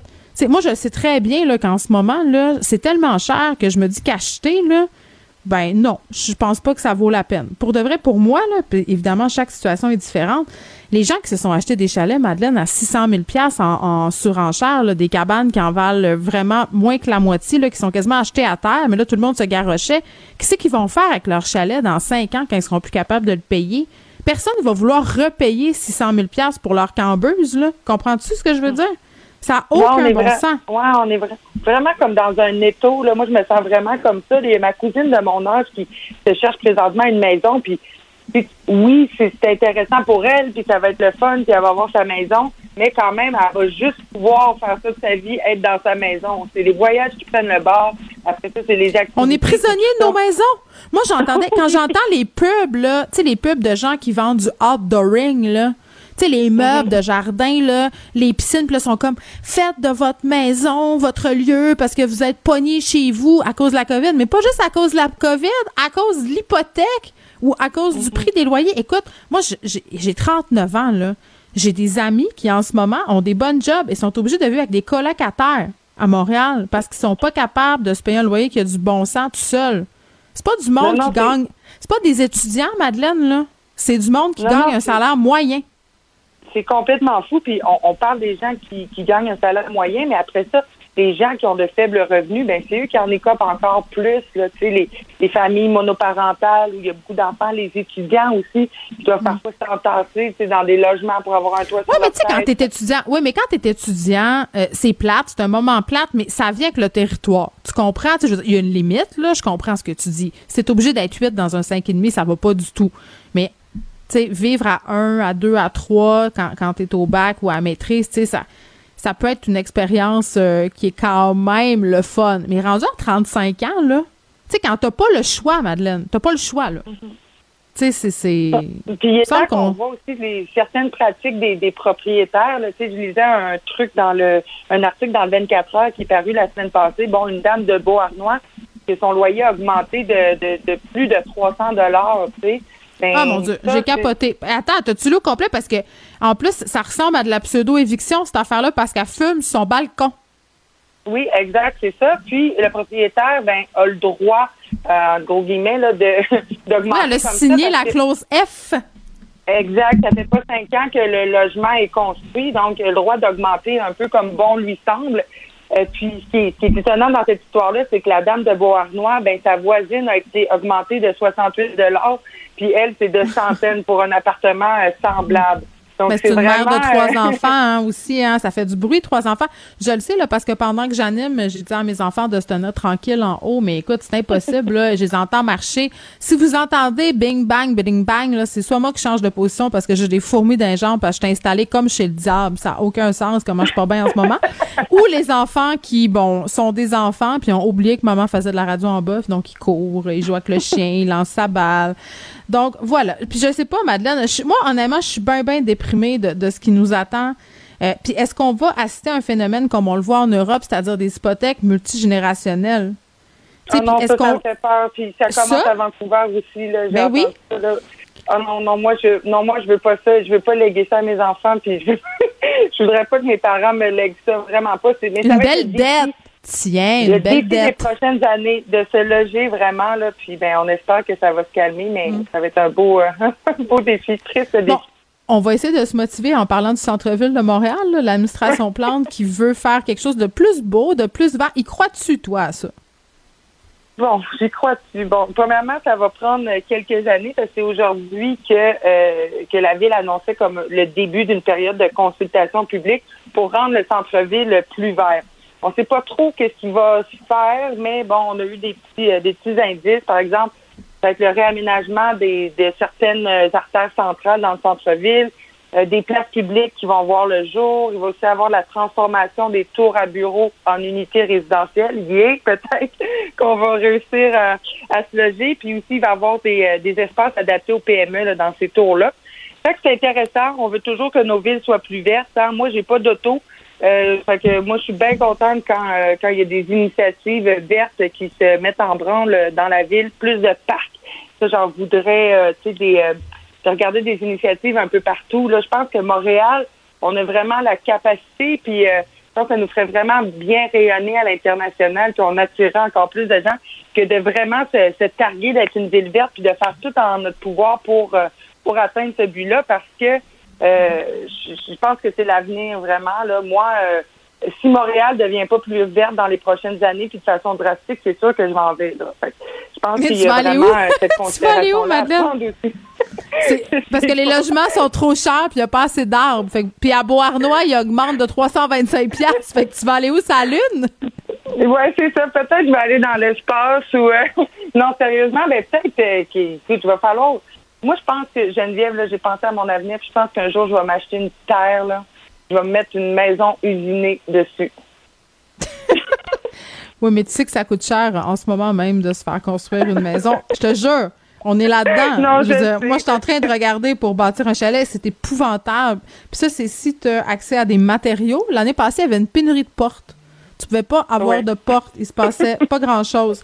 Donc, euh, c'est ça. Écoute, on va se souhaiter... Euh, je sais pas qu'est-ce qu'on va se souhaiter pour vrai parce que je... je est-ce, je sais pas si ça va redescendre à un moment donné, cette bulle-là. Puis quand j'entends les, les agents d'immobilier dire qu'ils font pas leur pain puis leur beurre sa surenchère, ça me met le feu, Madeleine, là. Je reçois des brochures chez nous. Chez nous, là. Moi, j'ai un duplex. Je reçois des brochures d'agents immobiliers qui font leur pub et qui me disent qu'ils peuvent vendre notre immeuble en surenchère. C'est littéralement la pub qui est faite dans ma boîte à mal. Puis après ça, je les entends dire, ben non, mais nous, euh, c'est le marché, vous comprenez, on va avec le marché, mais c'est eux qui profitent de cette situation-là. Puis c'est sûr que si moi, je suis une vendeuse en ce moment, puis que tu me dis, hey Jen, tu peux vendre ton duplex 200 000 pièces de plus, tu une folle d'une poche, je vais pas dire non, là. Mhm. Tu sais, ça fait peur, là. Moi, j'ai jamais rien acheté, j'ai jamais été propriétaire, mais j'ai peur, là. Tu sais, il y a trois ans, je regardais tout ça, mais là, je j'ose même plus aller euh, sur les sites où il y a des maisons à vendre, là, dans le sens où ça me décourage. Tu sais, là, tu te mets à rêver, tu vois des belles cuisines, des belles maisons, une belle cour, mais tu vois, c'est un million de tu sais, Après, un tu million vois la de facture. 600 000. Écoute, j'ai vu un chalet ça. à vendre en Estrie. Là, je vais pas trop donner de détails avec la ville parce que c'est trop facile à retrouver. Là, 1,3 million, pas de fondation. Ah non, Il n'y a ça, pas de fondation. 1,3 Tu sais, ça million. va, ça va partir de même aussi, là, que- que- c'est qu'il y, a- il y a de la demande. Le monde, euh, le monde se pitch aussi. Là. Ma cousine qui cherche une maison, ben, elle met 50 000 de plus là, dans ses offres, là, puis elle les a jamais. Là. C'est Mm. fou de se dire tu payes 50 000, 60 000, des fois 100 000 piastres de plus pour une maison. C'est fou raide. Puis, tu sais, on on n'a pas euh, tant d'argent là, tu sais, quand on commence notre vie. Là. Moi, j'ai 25 ans. euh, tu sais, je commence dans ma carrière, tout ça. Euh, je commence à avoir un peu plus d'argent, mais ça prend du temps de bâtir un cash down. Puis, euh, tu parlais de cash down de 200 000 piastres. Tu sais, c'est- c'est- ça prend des années, des années, des années. Puis, c'est de couper d'un voyage, c'est de couper d'un entre amis, tout ça. Pas sûr que je suis prête à faire ces sacrifices-là. C'est c'est trop pour moi, fait que je vis dans le Mais déni c'est parce pour qu'un moment. Non, mais c'est même pas de vivre dans le déni, c'est qu'à un moment donné, tu sais, je pense que nos parents ont beaucoup été élevés avec l'idée que devenir propriétaire, c'était la chose à faire parce que tu veux pas. Puis la pensée selon laquelle, quand tu donnes de l'argent pour un loyer, tu enrichis quelqu'un d'autre ou que tu brûles ton argent chaque mois, là. Mais tu sais, au prix où les hypothèques sont rendues, parce qu'avant, tu disais, ah mon Dieu, mon, mon hypothèque euh, puis mon loyer, c'est le même prix, donc je suis aussi bien de m'acheter une maison. Puis ça, c'est c'est vrai, ce raisonnement-là, il est pas, il est pas stupide, là, il est complètement logique. Mais quand c'est rendu, parce que les gens pensent pas souvent qu'avoir une maison, c'est pas seulement le prix de l'hypothèque. Tu as l'hypothèque, tu as les taxes, si, tu achètes un condo, maintenant, il y a le fameux nouveau fonds. Il faut que tu investisses dans un fonds pour prévoir les rénovations parce qu'ils ont trop eu de problèmes avec ça. Tu as les frais de condo.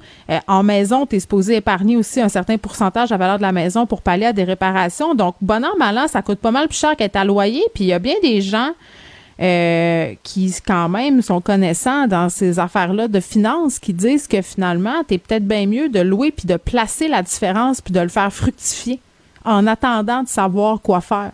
Que ça va être plus rentable. Ben, c'est parce que là, à un moment donné, moi, j'ai, en tout cas, euh, dans tu sais, on voudrait pas voir un effondrement comme on a vu aux États-Unis, là, des maisons qui sont saisies parce que là, les gens peuvent plus payer. Je comprends que c'est pas du tout le même terreau euh, euh, boursier et, et tout ça là, que ce que les États-Unis ont connu en 2009, mais, mais tout de même, il y a des gens en ce moment, Madeleine, pour de vrai, je sais pas comment ils font.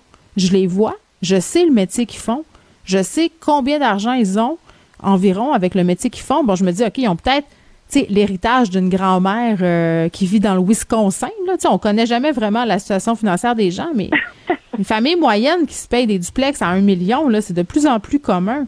Il va y avoir des problèmes tantôt, là. Ben c'est ça, c'est sûr. Puis tu sais, si ça redescend pas, ben ça va stagner ou continuer, continuer d'augmenter. Et puis on veut pas non plus ceux qui se sont saignés à acheter une maison euh, en pandémie euh, qui la revendent moins cher euh, dix ans plus tard. Dans le sens, je pense que S'ils vont perdre leur le argent mieux, parce que- que ça ouais. stagne. Parce que si tu achètes trop en surenchère, tu le récupéreras jamais, cet argent-là. Surtout, ça dépend aussi du quartier. Merci, Madeleine. Hey, bonne journée. Pendant que votre attention est centrée sur cette voix qui vous parle ici, ou encore là, tout près ici, très loin là-bas, Celle de Desjardins Entreprises est centrée sur plus de 400 000 entreprises partout autour de vous. Depuis plus de 120 ans, nos équipes dédiées accompagnent les entrepreneurs d'ici à chaque étape pour qu'ils puissent rester centrés sur ce qui compte, la croissance de leur entreprise.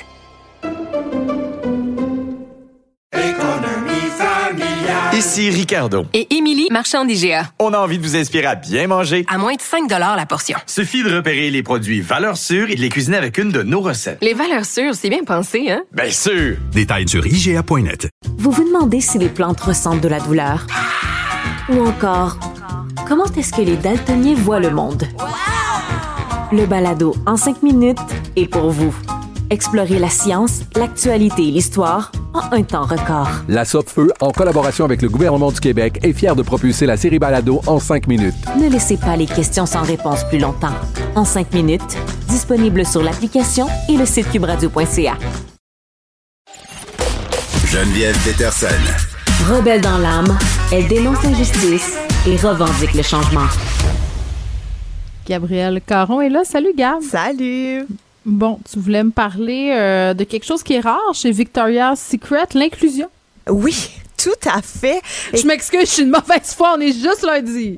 mais non, mais t'as tellement raison parce que par les années passées, hein, Victoria's Secret ont été euh, fustigés, là, vraiment de tout, tout, tous les côtés, que ce soit pour l'inclusion, la diversité corporelle, mais aussi euh, la, les, la, la, la, diversité, point, là, parce qu'on s'entend que c'est pas, euh, c'est pas la première chose à laquelle on pense quand on pense à Victoria's Secret, mais là, grande première, ils ont engagé un mannequin, le premier, la première, en fait, de, de qui, qui va pouvoir euh, mais voyons, qui va être défilé. Eh boy, je te jure, c'est lundi. Hein? Donc bref, on parle d'un mannequin avec la trisomie 21 qui va se retrouver dans la prochaine campagne publicitaire de Victoria's Secret. Ouais, ok tu me vois dubitatif pareil. Ben, euh, je suis à la même place que toi. Parce que, bon, premièrement, cette mannequin-là, elle s'appelle Sophia Giraud. C'est une mhm. modèle de 24 ans d'origine portoricaine. Et euh, sur les réseaux sociaux, elle encourage vraiment ses abonnés à suivre leurs rêves. Et elle, elle a fait ses débuts dans le monde du mannequinat en 2020. Là, donc, c'est tout récent dans euh, la New York Fashion Week. Donc, quand même, elle est rentrée par la grande porte. Là. Donc, pour tout ce que... mais attends. Oui. Je veux pas, je veux pas t'interrompre, mais elle était déjà très, très populaire sur les médias sociaux avant qu'on l'invite à la Fashion Week. Donc, permets-moi de te dire que ce n'est pas anodin. Je sais, mais j'essaye, là, Geneviève, de voir les bons côtés. Ah, OK, OK, OK, OK. Je me tais, je me tais, je me tais. Je vais regarder mon téléphone. Et c'est avec beaucoup, beaucoup d'enthousiasme, en fait, que Sophia a annoncé récemment sur les réseaux sociaux qu'elle allait faire partie de la prochaine campagne de Victoria's Secret. Et euh, Victoria's Secret, eux, disent que, bon, ils ont engagé euh, Sophia pour euh, renforcer son engagement à accueillir et à célébrer toutes les femmes selon euh, le communiqué de presse, là, que, très impersonnel, que tout le monde a reçu.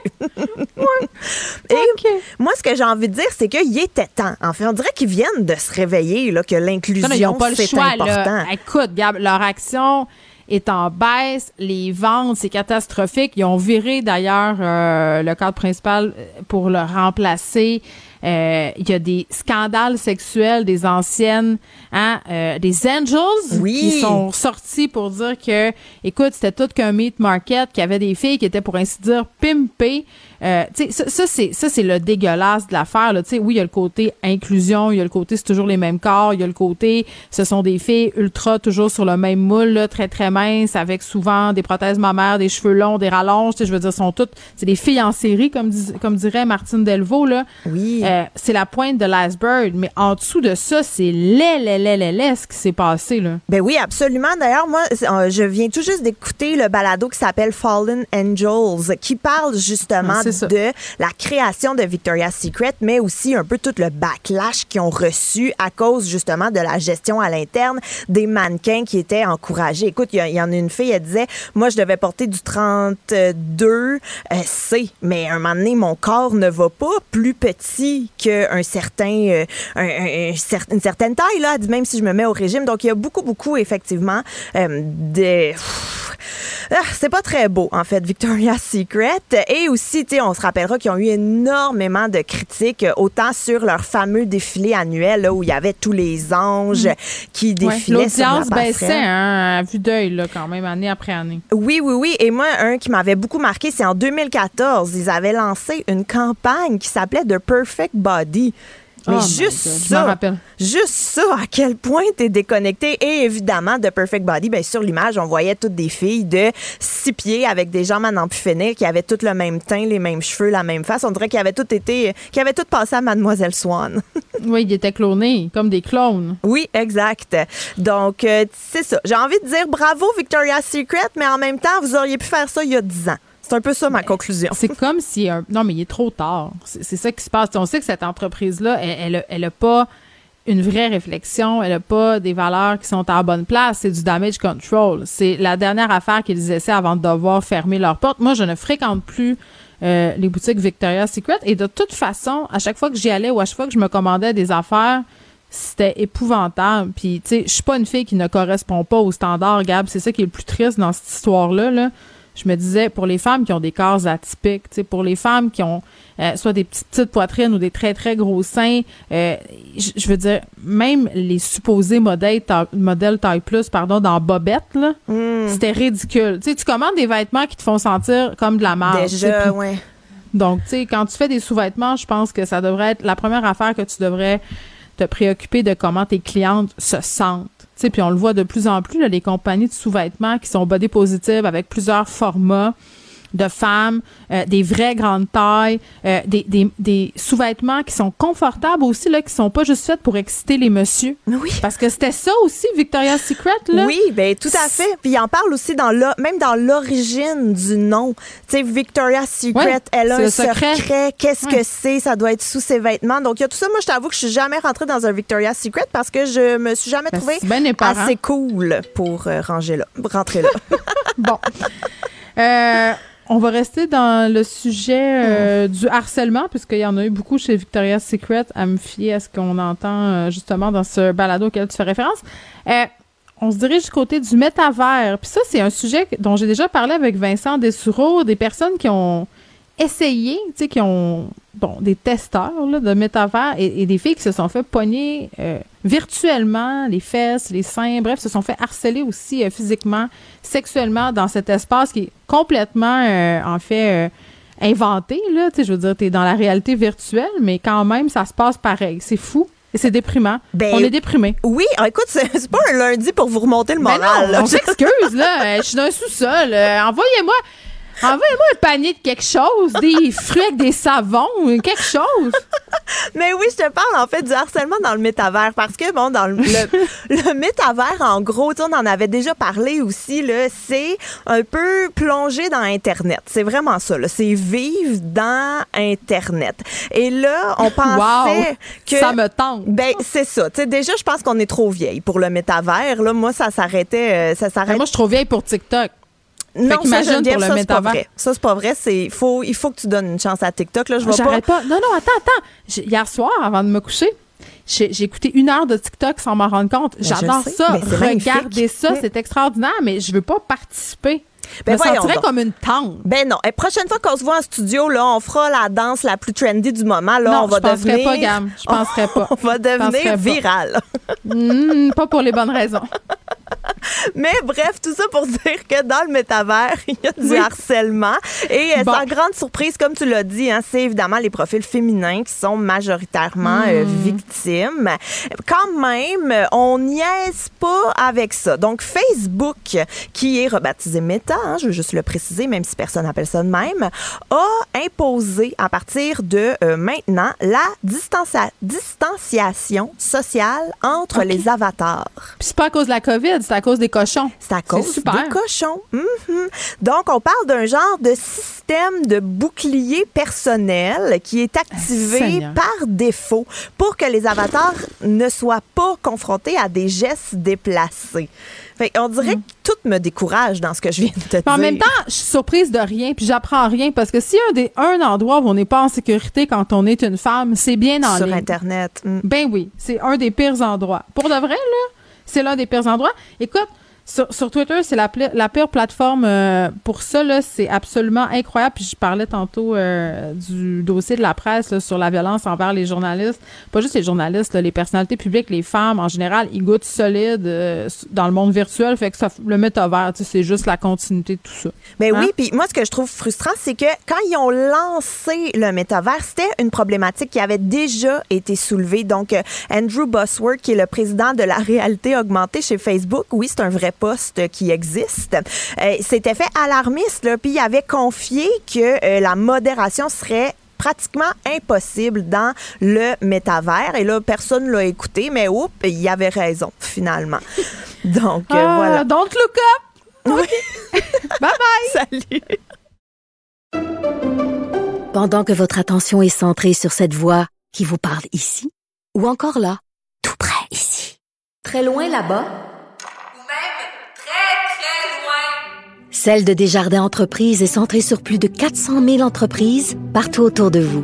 Depuis plus de 120 ans, nos équipes dédiées accompagnent les entrepreneurs d'ici à chaque étape pour qu'ils puissent rester centrés sur ce qui compte, la croissance de leur entreprise.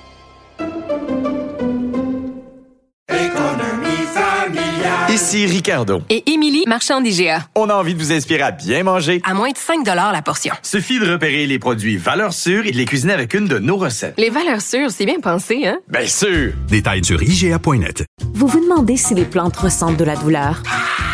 Ou encore, comment est-ce que les daltoniens voient le monde? Le balado en cinq minutes est pour vous. Explorez la science, l'actualité et l'histoire en un temps record. La Feu, en collaboration avec le gouvernement du Québec, est fière de propulser la série Balado en cinq minutes. Ne laissez pas les questions sans réponse plus longtemps. En cinq minutes, disponible sur l'application et le site cubradio.ca. Joignez-vous à la discussion. Appelez ou textez le 187 Cube Radio 1877 827 2346. Hello. 110 dollars pour faire le plein de ma voiture. Et oui, je plaide coupable. Je fais partie de ces Québécois et Québécoises qui ont cédé à l'appel du VUS. Germain Goyer est avec nous, qui travaille pour le guide de l'auto. Salut Germain. Bonjour Geneviève. Euh, oui, je travaille au guide de l'auto, mais j'ai aussi travaillé euh, dans le but que tu n'achètes pas un VUS. Mais bon, je le sais. Euh, je t'ai pas écouté. Tu plus forte que moi.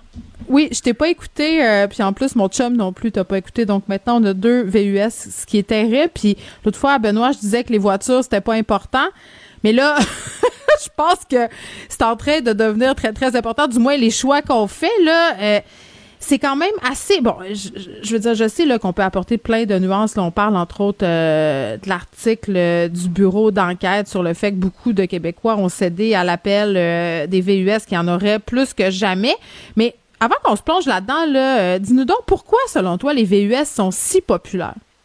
Ben, traditionnellement, les VUS sont populaires parce que comparativement à une voiture qu'on pourrait qualifier d'équivalente, on va avoir une position de conduite qui va être un peu plus élevée. Donc, euh, on va avoir peut-être une meilleure visibilité. Ça, c'est le premier argument. Le deuxième, c'est celui euh, du rouage intégral. Donc, beaucoup de VUS vont être équipés des quatre roues motrices. Et ben, mm. on le sait, quand on a euh, on a de la neige comme on en a eu ces derniers jours, du verglas, des conditions mm. climatiques peut-être un peu plus difficiles, ben, quand on a quatre roues motrices, ben, mm. se sortir d'un banc de neige ou d'une entrée euh, mal déblayée, c'est plus facile. J'ai pas le choix de l'admettre. Germain, je n'ai jamais autant aimé mon VUS que depuis deux semaines. J'ai une entrée en pente à Rosemont. C'est déneigé. En tout cas, comme ils peuvent. Donc, euh, tu sais, des fois, on attend deux, trois jours là, avant qu'ils passent dans ma rue. Euh, tu disais conduite haute, euh, on est on est plus haut évidemment sur la route. on prend peut-être aussi les autres voitures de haut. Souvent, les conducteurs de VUS se pensent un peu invincibles. Est-ce que je me trompe? Ben en fait, c'était vrai qu'on était surélevé à l'époque où tout le monde ne conduisait pas un VUS. Mais là, si tout le monde conduit un VUS, on se retrouve tous euh, au même niveau. Ah, Donc, ça, j'aime pas ça, là. Le, le, gain individuel n'est pas très grand, là. Moi, je veux pas être au même niveau que tout le monde. C'est sûr non, que non. non. Je comprends ça. Je comprends ça. Mais tu ah, parlais, bon, tu dis, euh, tu demeures dans Rosemont, un mm-hmm. véhicule à 4x4. Bon, si tu permets, je vais quand même réagir à euh, aux, propos énoncés dans le dans l'article du, bureau d'enquête où on, est catastrophé par l'idée qu'on ait des, VUS et des, des, camionnettes en mhm. pleine ville. En même temps, je ne sais pas si tu as circulé en ville récemment. C'est là où euh, mon VUS me sert le plus à Montréal. Ben exactement, parce que c'est très mal déneigé. On peut se faufiler dans un neige avec un, avec un VUS. L'état des routes est lamentable. Alors évidemment, on veut avoir un véhicule capable d'affronter ces conditions-là. Donc, je, je, je, je c'est pas étonnant pour moi qu'en ville, on veuille rouler en F-150 ou en Jeep Wrangler. Attends, là, attends, excuse-moi. Non, non. catastrophique, là. Excuse-moi. Il y a une différence entre un F-150 puis un petit VUS, parce que c'est pas tout le monde qui a un Hummer non plus, là. Je trouve pas que c'est la même affaire. Tu sais, premièrement, un F-150 pour se sortir du neige, à boire des vides, c'est pas super efficace non plus tant que ça, là. J'ai envie de te dire ça. J'en ai vu un pogné, justement, hier, dans un parking de cinéma. Figure-toi donc. Donc, tu sais, voilà. Mais, mais tu sais, il faut quand même faire la distinction entre les types de VUS. T'es pas d'accord? Absolument. Et c'est peut-être la première chose, la première chose qu'on devrait faire.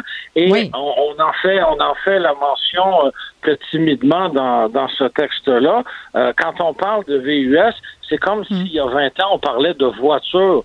Est-ce qu'on parle d'une voiture sous-compacte? Est-ce qu'on parle d'une voiture intermédiaire? Est-ce qu'on parle d'une voiture pleine grandeur? Si on utilise le terme voiture, ça veut carrément rien dire. Ben, c'est la même chose avec un VUS. Est-ce qu'on a un VUS urbain? Est-ce qu'on a un VUS intermédiaire? Bon, il euh, n'y a rien de tout ça qui est, qui est précisé. Quand on, on, parle de la catégorie des VUS, ben, ça inclut autant euh, un Nissan Kicks qui est euh, fondamentalement une voiture finalement que euh, un Ford Bronco ou un Jeep Wrangler. Tout ça, ce sont des VUS. Donc c'est important d'aller euh, d'aller sous-segmenter ça et de s'adresser et, d'adresser honnêtement le problème parce que ben je suis assez d'accord avec toi parce que quand j'ai magasiné ma voiture, la consommation d'essence, évidemment, c'était au cœur de mes préoccupations. le, facteur aussi pollution, ça me préoccupait je veux dire, les VUS, quand même, les, fabricants, les constructeurs sont bien au courant de ces préoccupations-là des constructeurs. Donc, il y a des VUS qui sont quand même. Euh, là, j'arrête pas de niaiser avec ma Kia Rondo, là, mais je veux dire, euh, pour de vrai, Germain, mon VUS, je pense qu'il consomme la même affaire que ma Rondo, qui n'était pas un véhicule connu pour consommer pas tant que ça. mais je tu comprends ce que je veux dire? C'est pas moins pire euh, ma Rondo que ce VUS-là. J'ai pas l'impression que ça pollue plus non plus si je regardais les émissions là, qui sont catégorisées sur le site du fabricant. Euh, comment on fait pour se situer là-dedans? Ben, en fait, il faut, faut établir ces, ces, ces critères personnels. Est-ce qu'on veut, est-ce qu'on veut euh, avoir un véhicule qui convient à ses besoins pratiques du quotidien, ou on a mm. envie de faire une fleur, euh, une fleur à la planète? Si c'est le cas, ben on n'achète pas d'auto, tout simplement. mais... est-ce que c'est moyen? On en, loue, une la journée où on en a besoin avec un service d'autopartage, mais euh, peu importe le choix de véhicule qu'on va faire, la planète ne te dira pas merci. Là. OK, parce que les gens, ils sont sous l'impression que là, euh, si on achète une voiture électrique, c'est la panacée, ça pollue pas, c'est extraordinaire. Ben, c'est sûr que les émissions polluantes, ben, il n'y en a pas quand on roule en véhicule électrique comparativement à un, véhicule, euh, un véhicule à essence. Mais encore là, ça s'adresse pas à toutes, à tous les consommateurs. Euh, les véhicules électriques, premièrement, parce que ces, véhicules-là sont encore relativement chers, même si on considère euh, les, euh, les subventions provinciales et fédérales. Et l'autre problème, ben, c'est la disponibilité des véhicules électriques. Je t'invite à aller faire là, une tournée des concessionnaires. Je suis certain que hmm. tu vas le faire le week-end prochain. Ah oui, écoute, attends, je book, là, je suis sur bookingconcessionnaire.com. Bon, voilà. Et euh, ben, tu vas commander là euh, un véhicule électrique de nouvelle génération, quelque mhm. chose de moderne avec une technologie intéressante. Puis on va te répondre ah oui, il n'y a pas de problème, on va vous le livrer dans un an ou dans deux ans. Donc, ce sont des freins peut-être euh, au, passage euh, au passage à l'électricité. Bon, tu demeures en ville, je demeure en ville aussi. Euh, j'ai pas la possibilité de me de, de, de, recharger un véhicule à mon domicile. Donc ça aussi, ça devient une contrainte euh, considérable. Là. Donc si je dois charger mon véhicule constamment sur les bornes de recharge de, du réseau public, ben ça devient, euh, comme je le disais, un peu plus contraignant et mm. euh, ça me donne pas le goût de, de, me procurer un véhicule électrique. Non, mais des VUS électriques, ça va se pouvoir, ça se peut déjà. Là. Il y a le fameux e-tron. Bon, c'est pas donné, tu vas me dire, là, c'est Audi, mais il y en a quand même euh, qui se taillent une place sur le marché. Oui, ben on a, on a des véhicules qu'on pourra qualifier de multisegments. Là, ils ont tous à peu près une conception similaire. Donc, on va mm. avoir là une plateforme, une plateforme modulable euh, et euh, ils vont avoir essentiellement la, taille d'un œuf. Si tu me permets cette, cette comparaison-là, on va penser au Ford Mustang Mach-E, par exemple, au Volkswagen euh, ID4. On a le Nissan Ariya qui arrivera dans quelques quelques mois aussi. Euh, mais oui, effectivement, là, on, arrive avec avec des VUS électriques, mais bon, ça ne ça ne répond pas nécessairement aux besoins de, de, tous les de tous les consommateurs. Non, mais tout le monde se garoche. Même ma mère, là, qui, a toujours eu un véhicule à essence, me disait qu'elle s'était mise à magasiner des véhicules électriques à cause du prix de l'essence. Puis c'est vrai que là, on dit en juin, ça sera 1,80 le litre et tout ça. Moi, dans ma voiture, c'est du super, donc ça m'a coûté 110 dollars. Tu vas me dire, c'est un choix que tu as fait. OK. Mais j'ai l'impression que pendant la pandémie, il y a bien des gens qui se sont achetés un VUS en disant Ah, l'essence est pas chère et tout ça, puis qui n'ont pas vu peut-être un peu plus loin que ça. Là. Ben ça, c'est un phénomène, euh, c'est un phénomène très courant. Et là, ben, euh, quand l'essence était à 1,15 1,20 le litre, et qu'on se procure un véhicule neuf ou d'occasion, qu'on finance sur 4, 5, 6, 7, 8 ans, euh, ben on se pose même pas la question euh, du prix de l'essence euh, six mois plus tard. Alors oui, effectivement, euh, ça, ça, augmente, ça augmente considérablement les coûts d'utilisation d'un véhicule, mais en même temps, on, on, on l'a acheté, on est un peu euh, on n'est pas coincé avec parce que bon, les, les véhicules conservent une, une, bonne valeur, mais j'ai l'impression effectivement qu'on ne pense pas nécessairement là, plus mm. loin que, que, que ouais. le bout de son nez. Et euh, quand on regarde le quand on se procure un véhicule, on regarde le prix de l'essence au moment où on achète le véhicule, mais pas bien bien plus loin là. Oui, bon, et puis euh, j'ai envie de te dire, euh, Germain, que ça dépend du nombre de kilométrages que tu fais aussi. Là. Si en ce moment j'habitais à Laval puis fallait que je me rende au centre-ville de Montréal tous les jours, je pense pas que je l'aimerais non plus, mon VUS. Donc c'est un pensée du bien. Moi, je suis encore en train de me demander ce sera quoi la suite? Est-ce que je vais y aller avec une voiture électrique? Mais si vous voulez y aller pour une voiture électrique, mettez votre nom sur la liste d'attente parce que ça peut être très, très long. Jamais Goyer, merci, qui travaille au guide de l'auto, qui anime aussi euh, la balado du guide de l'auto avec Antoine Joubert. Pendant que votre attention est centrée sur vos urgences du matin, vos réunions d'affaires du midi, votre retour à la maison ou votre emploi du soir, celle de Desjardins Entreprises est centrée sur plus de 400 000 entreprises à toute heure du jour. Grâce à notre connaissance des secteurs d'activité et à notre accompagnement spécialisé, nous aidons les entrepreneurs à relever chaque défi pour qu'ils puissent rester centrés sur ce qui compte, le développement de leur entreprise. Ici Ricardo. Et Émilie, marchand d'IGA. On a envie de vous inspirer à bien manger. À moins de 5 la portion. Suffit de repérer les produits valeurs sûres et de les cuisiner avec une de nos recettes. Les valeurs sûres, c'est bien pensé, hein? Bien sûr! Détails sur IGA.net. Vous vous demandez si les plantes ressentent de la douleur? Ou encore, comment est-ce que les daltoniens voient le monde? Le balado en 5 minutes est pour vous. Explorez la science, l'actualité et l'histoire en un temps record. La Feu, en collaboration avec le gouvernement du Québec, est fière de propulser la série Balado en cinq minutes. Ne laissez pas les questions sans réponse plus longtemps. En cinq minutes, disponible sur l'application et le site cubradio.ca. Vous écoutez Geneviève Peterson. Cube Radio. Culture et société.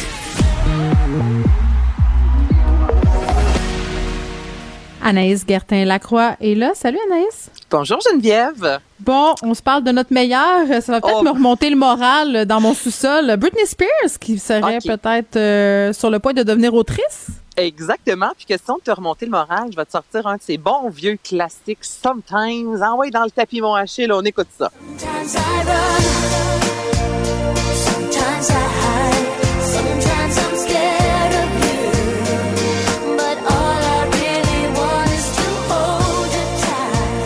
ça va bien là? ah, je respire mieux tout à coup. Rien de mieux qu'une belle chorégraphie sur le bout d'un quai, hein, pour, euh, pour Oui, avec un journée. petit vin blanchi et un peu sucré, là. Extraordinaire. Ah, Deux glaces dedans. Alors, Britney, qui aurait signé un contrat d'édition, Geneviève, pour la modique somme de 15 millions de dollars avec l'éditeur Simon Schuster. Et euh, dans ce livre-là, elle va raconter, euh, à ce qu'on raconte, vraiment l'enfer de sa tutelle, ce qu'elle a vécu pendant les 14 dernières années. Puis je t'avoue, moi, Geneviève, quand j'ai vu cette euh, annonce-là passer aujourd'hui, cette nouvelle-là, je me suis dit, Honnêtement, j'espère que son livre va être plus clair que ses publications sur Instagram parce qu'honnêtement, euh, c'est pas celle qui est la plus belle plume. Là. Sur Instagram, il y a deux, trois mots, une rose, un bonhomme qui fait une roue, deux, trois mots, puis Des fois, je me demande si elle est seule. Puis je dis ça en tout respect. Là. T'sais, dans ce sens, je trouve qu'on s'achante beaucoup sur elle. Euh, elle a besoin peut-être d'un ghostwriter. Moi, je suis prête. Je suis prête à y aller. ah oui, toi, tu te prêtes à, es prête à te prêter au jeu. J'écris pas très bien en anglais, mais je pense que c'est meilleur que C'est sûr que ça va être meilleur, tu sais, parce que, honnêtement, je dis, Britney, lorsque de, de ce qu'on a vu d'elle sur les médias sociaux qui prend la parole, c'est totalement décousu. Il n'y a jamais mmh. Mais c'est peut-être parce qu'elle tourne trop. Je pense. Elle va être étourdie, puis c'est après ça qu'elle se met à écrire. c'est ça. Mais ça n'a aucun sens. C'est un quand même des contrats les plus euh, payants depuis les Obama. Il y a quand même, c'est sûr, là, c'est, c'est tellement de maisons d'édition qui voulaient euh, avoir un livre où Britney racontait son histoire. Là, moi, j'ai très hâte de voir parce que euh, sa sœur, bon, évidemment, a sorti un livre. Il y a une guerre entre ces deux-là. Il n'y a pas si longtemps encore, le père de euh, Britney Spears a déposé des documents demandant à ce que Britney paie encore pour lui certaines factures. Donc, tu sais, la saga Britney Spears est très loin d'être terminée. Euh, elle, elle a été invitée au Congrès il n'y a pas si longtemps. Là, elle a dit à tout le monde que c'était la Maison Blanche, mais c'est pas la Maison Blanche. Elle a été invitée au Congrès pour expliquer vraiment euh, ce qu'elle a vécu durant sa tutelle pour que le gouvernement puisse mettre en place euh, Mm. des, bases en fait pour plus que ça se reproduise. Elle a refusé, donc je trouve juste que c'est particulier. Elle veut, elle, elle en parle quand ça lui convient. Tu comprends? Souvent comme parlez-moi en plus, je veux pas en parler, mais là on parle d'un livre, 15 millions de dollars quand même. Je vais le lire, c'est sûr que je vais le lire. Ben, de toute façon, il n'est pas encore écrit, là.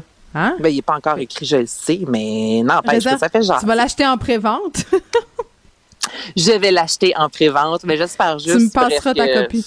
Je, suis juste curieuse, tu comprends? Je vais prêter ma, ma copie avec plaisir, mais Bon, euh, jusqu'à date, jusqu'à maintenant, c'est pas clair quand la question de Mm. Britney Spears, c'est jamais bien ficelé. Donc, de là en arriver avec une autobiographie, elle qui écrit son histoire, j'ai un petit doute pour l'instant. Je vais t'avouer, je vais me garder une petite gêne. Fred, il demande euh, si on pense que la bio de Britney va être prête avant celle de Kevin Awad qui est censée sortir en 2025. Selon moi, à 15 millions, là, c'est tu vas pondre deux, trois, deux, trois pages par jour Ah. à Britney. Il faut que ça sorte rapidement. Là. C'est faut pas que moi, est euh, chaud, Geneviève. ah oui, on va y avoir droit euh, dans les prochains mois. Je suis assez d'accord. Ben oui, une belle été, une belle lecture d'été, là, ça. OK, une semaine, euh, mais un an plus tard, euh, finalement, euh, après le spectacle de la mi-temps du Super Bowl, c'est si près mais si loin, on est encore en train de parler de 50 Cent. Et là, là, 50 Cent, OK, qui a chanté La tête en bas? Puis là, pour tous ceux qui en viennent pas, là, allez sur Internet. En 2003, dans le vidéoclip de In the Club, il chantait La tête en bas pour faire des abdominaux. OK? Donc là, tout le monde riait puis se disait, ben voyons donc, c'est ça, ce numéro-là? C'est simple, on a revisité le vidéoclip tourné il y a une vingtaine d'années. Aussi simple que ça. Et là, 50 Cent, qui, Geneviève, a vraiment, mais vraiment suscité énormément de commentaires sur les médias sociaux. Puis je t'en parle là, ça fait deux semaines du Super Bowl, mais c'est qu'encore ce matin, on parlait de sa prise de poids et ça vient tellement me chercher parce que ça fait des années qu'on l'a pas vu. OK, 50 Cent c'est en spectacle.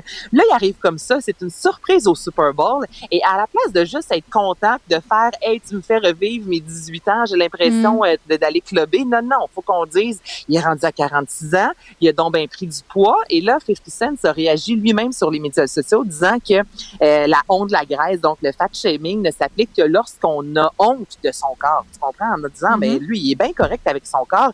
Euh, il a pris du poids. Écoute bien, là, je veux dire, il, il est un peu plus euh, rondelette qu'il l'était en 2003, mais on s'en. Ah, là, mais en 2003, là, excuse-moi, il devait s'entraîner 12 heures par jour puis être Ben, sur un régime très restrictif. Je veux dire, on peut-tu se calmener, comme dirait Céline? On peut-tu On se peut calmener? se calmener, puis le laisser en camisole, la tête en bas, chanter in the club, tu comprends? Puis là, tout le Ben monde qui oui. a fait des jokes de merde, là, disant, il a goûté également à l'inflation avec son 50 sous qui doit être rendu une pièce, disant que son corps a grossi comme l'inflation dans les dernières années. OK, moratoire. Ça n'a aucun motadine bon sens, mais c'est rare qu'on voit ça pour un homme. C'est beaucoup plus rare, surtout pour un 50 Cent. Euh, Il y a quelques acteurs américains très rondelets qui ont vécu ça, mais, Mais en même euh, temps, très Anaïs- souvent, ce sont les femmes. Mais est-ce que tu es d'accord pour dire que s'il avait pas fait autant de ses abs, justement, sa marque de commerce, peut-être qu'on se serait pas tant attardé à sa physionomie? Tu sais, il y a ça Ben, aussi, là. sûr. C'est sûr. Écoute, là, c'était vraiment, ça, ça faisait partie de son, euh, de sa marque de commerce, là, ces fameux euh, abdos, ça, puis les, les filles qui dansaient autour de lui. Là, je veux dire, un va Ah. pas sans l'autre. Il a gardé les filles encore une fois Super Bowl. Ça, je vais t'avouer que je m'attendais à voir autre chose. Je me disais, ah, peut-être qu'on va avoir un Inda Club avec des, des, des chorégraphies, puis pas nécessairement Des juste gars? la- Des gars des- qui dansent Il y avait quelques autour. gars. Il y avait quelques gars, mais en général, c'était de la fille, puis ça ressemblait beaucoup à ce qu'on avait vu dans le vidéoclip. Mais là, c'est sûr que lui, il a misé sur son argent, et pas sur son argent, mais sur ses abdominaux. Mais Mhm. ça, c'est venu me chercher de voir que tout le monde encore, tu sais, ce besoin-là de raconter, en- de mettre ça de l'avant en disant, hey, t'as pris du poids, tu sais, laissez-le donc chanter la tête en bas. J'ai là, même comprends, vu, là? oui, j'ai même vu des sites, c'est épouvantable, ou tu sais, les sites d'avant, après, moi, je trouve ça épouvantable. C'est du clickbait, Ah! là. Voyez ces actrices et ces acteurs, ce qu'ils avaient l'air quand ils étaient jeunes versus maintenant. Et là, on pointait euh, sur le corps de 50 Cent des endroits, tu sais, les endroits où il aurait engraissé, où il se serait passé quelque chose. Puis tu sais, à un moment donné, c'est comme juste, c'est pas engraissé, c'est l'âge. Tu sais, les gens vieillissent. c'est la sais, je veux vie, dire. Mais on n'a pas le droit. On n'a pas le droit de vieillir, Anaïs. C'est comme Non, ça. je puis- sais, mais là, là, Attends. Ben non, mais c'est ça. T'as pas le droit de vieillir, puis moi non plus. Puis euh, il faut il faut se contrôler tout le temps. Merci Anaïs. Merci Salut, à à l'équipe de recherche, Achille, Charlie à la mise en onde. Merci à vous les auditeurs. On se retrouve demain. 13 heures de mon sous-sol. Cube Radio.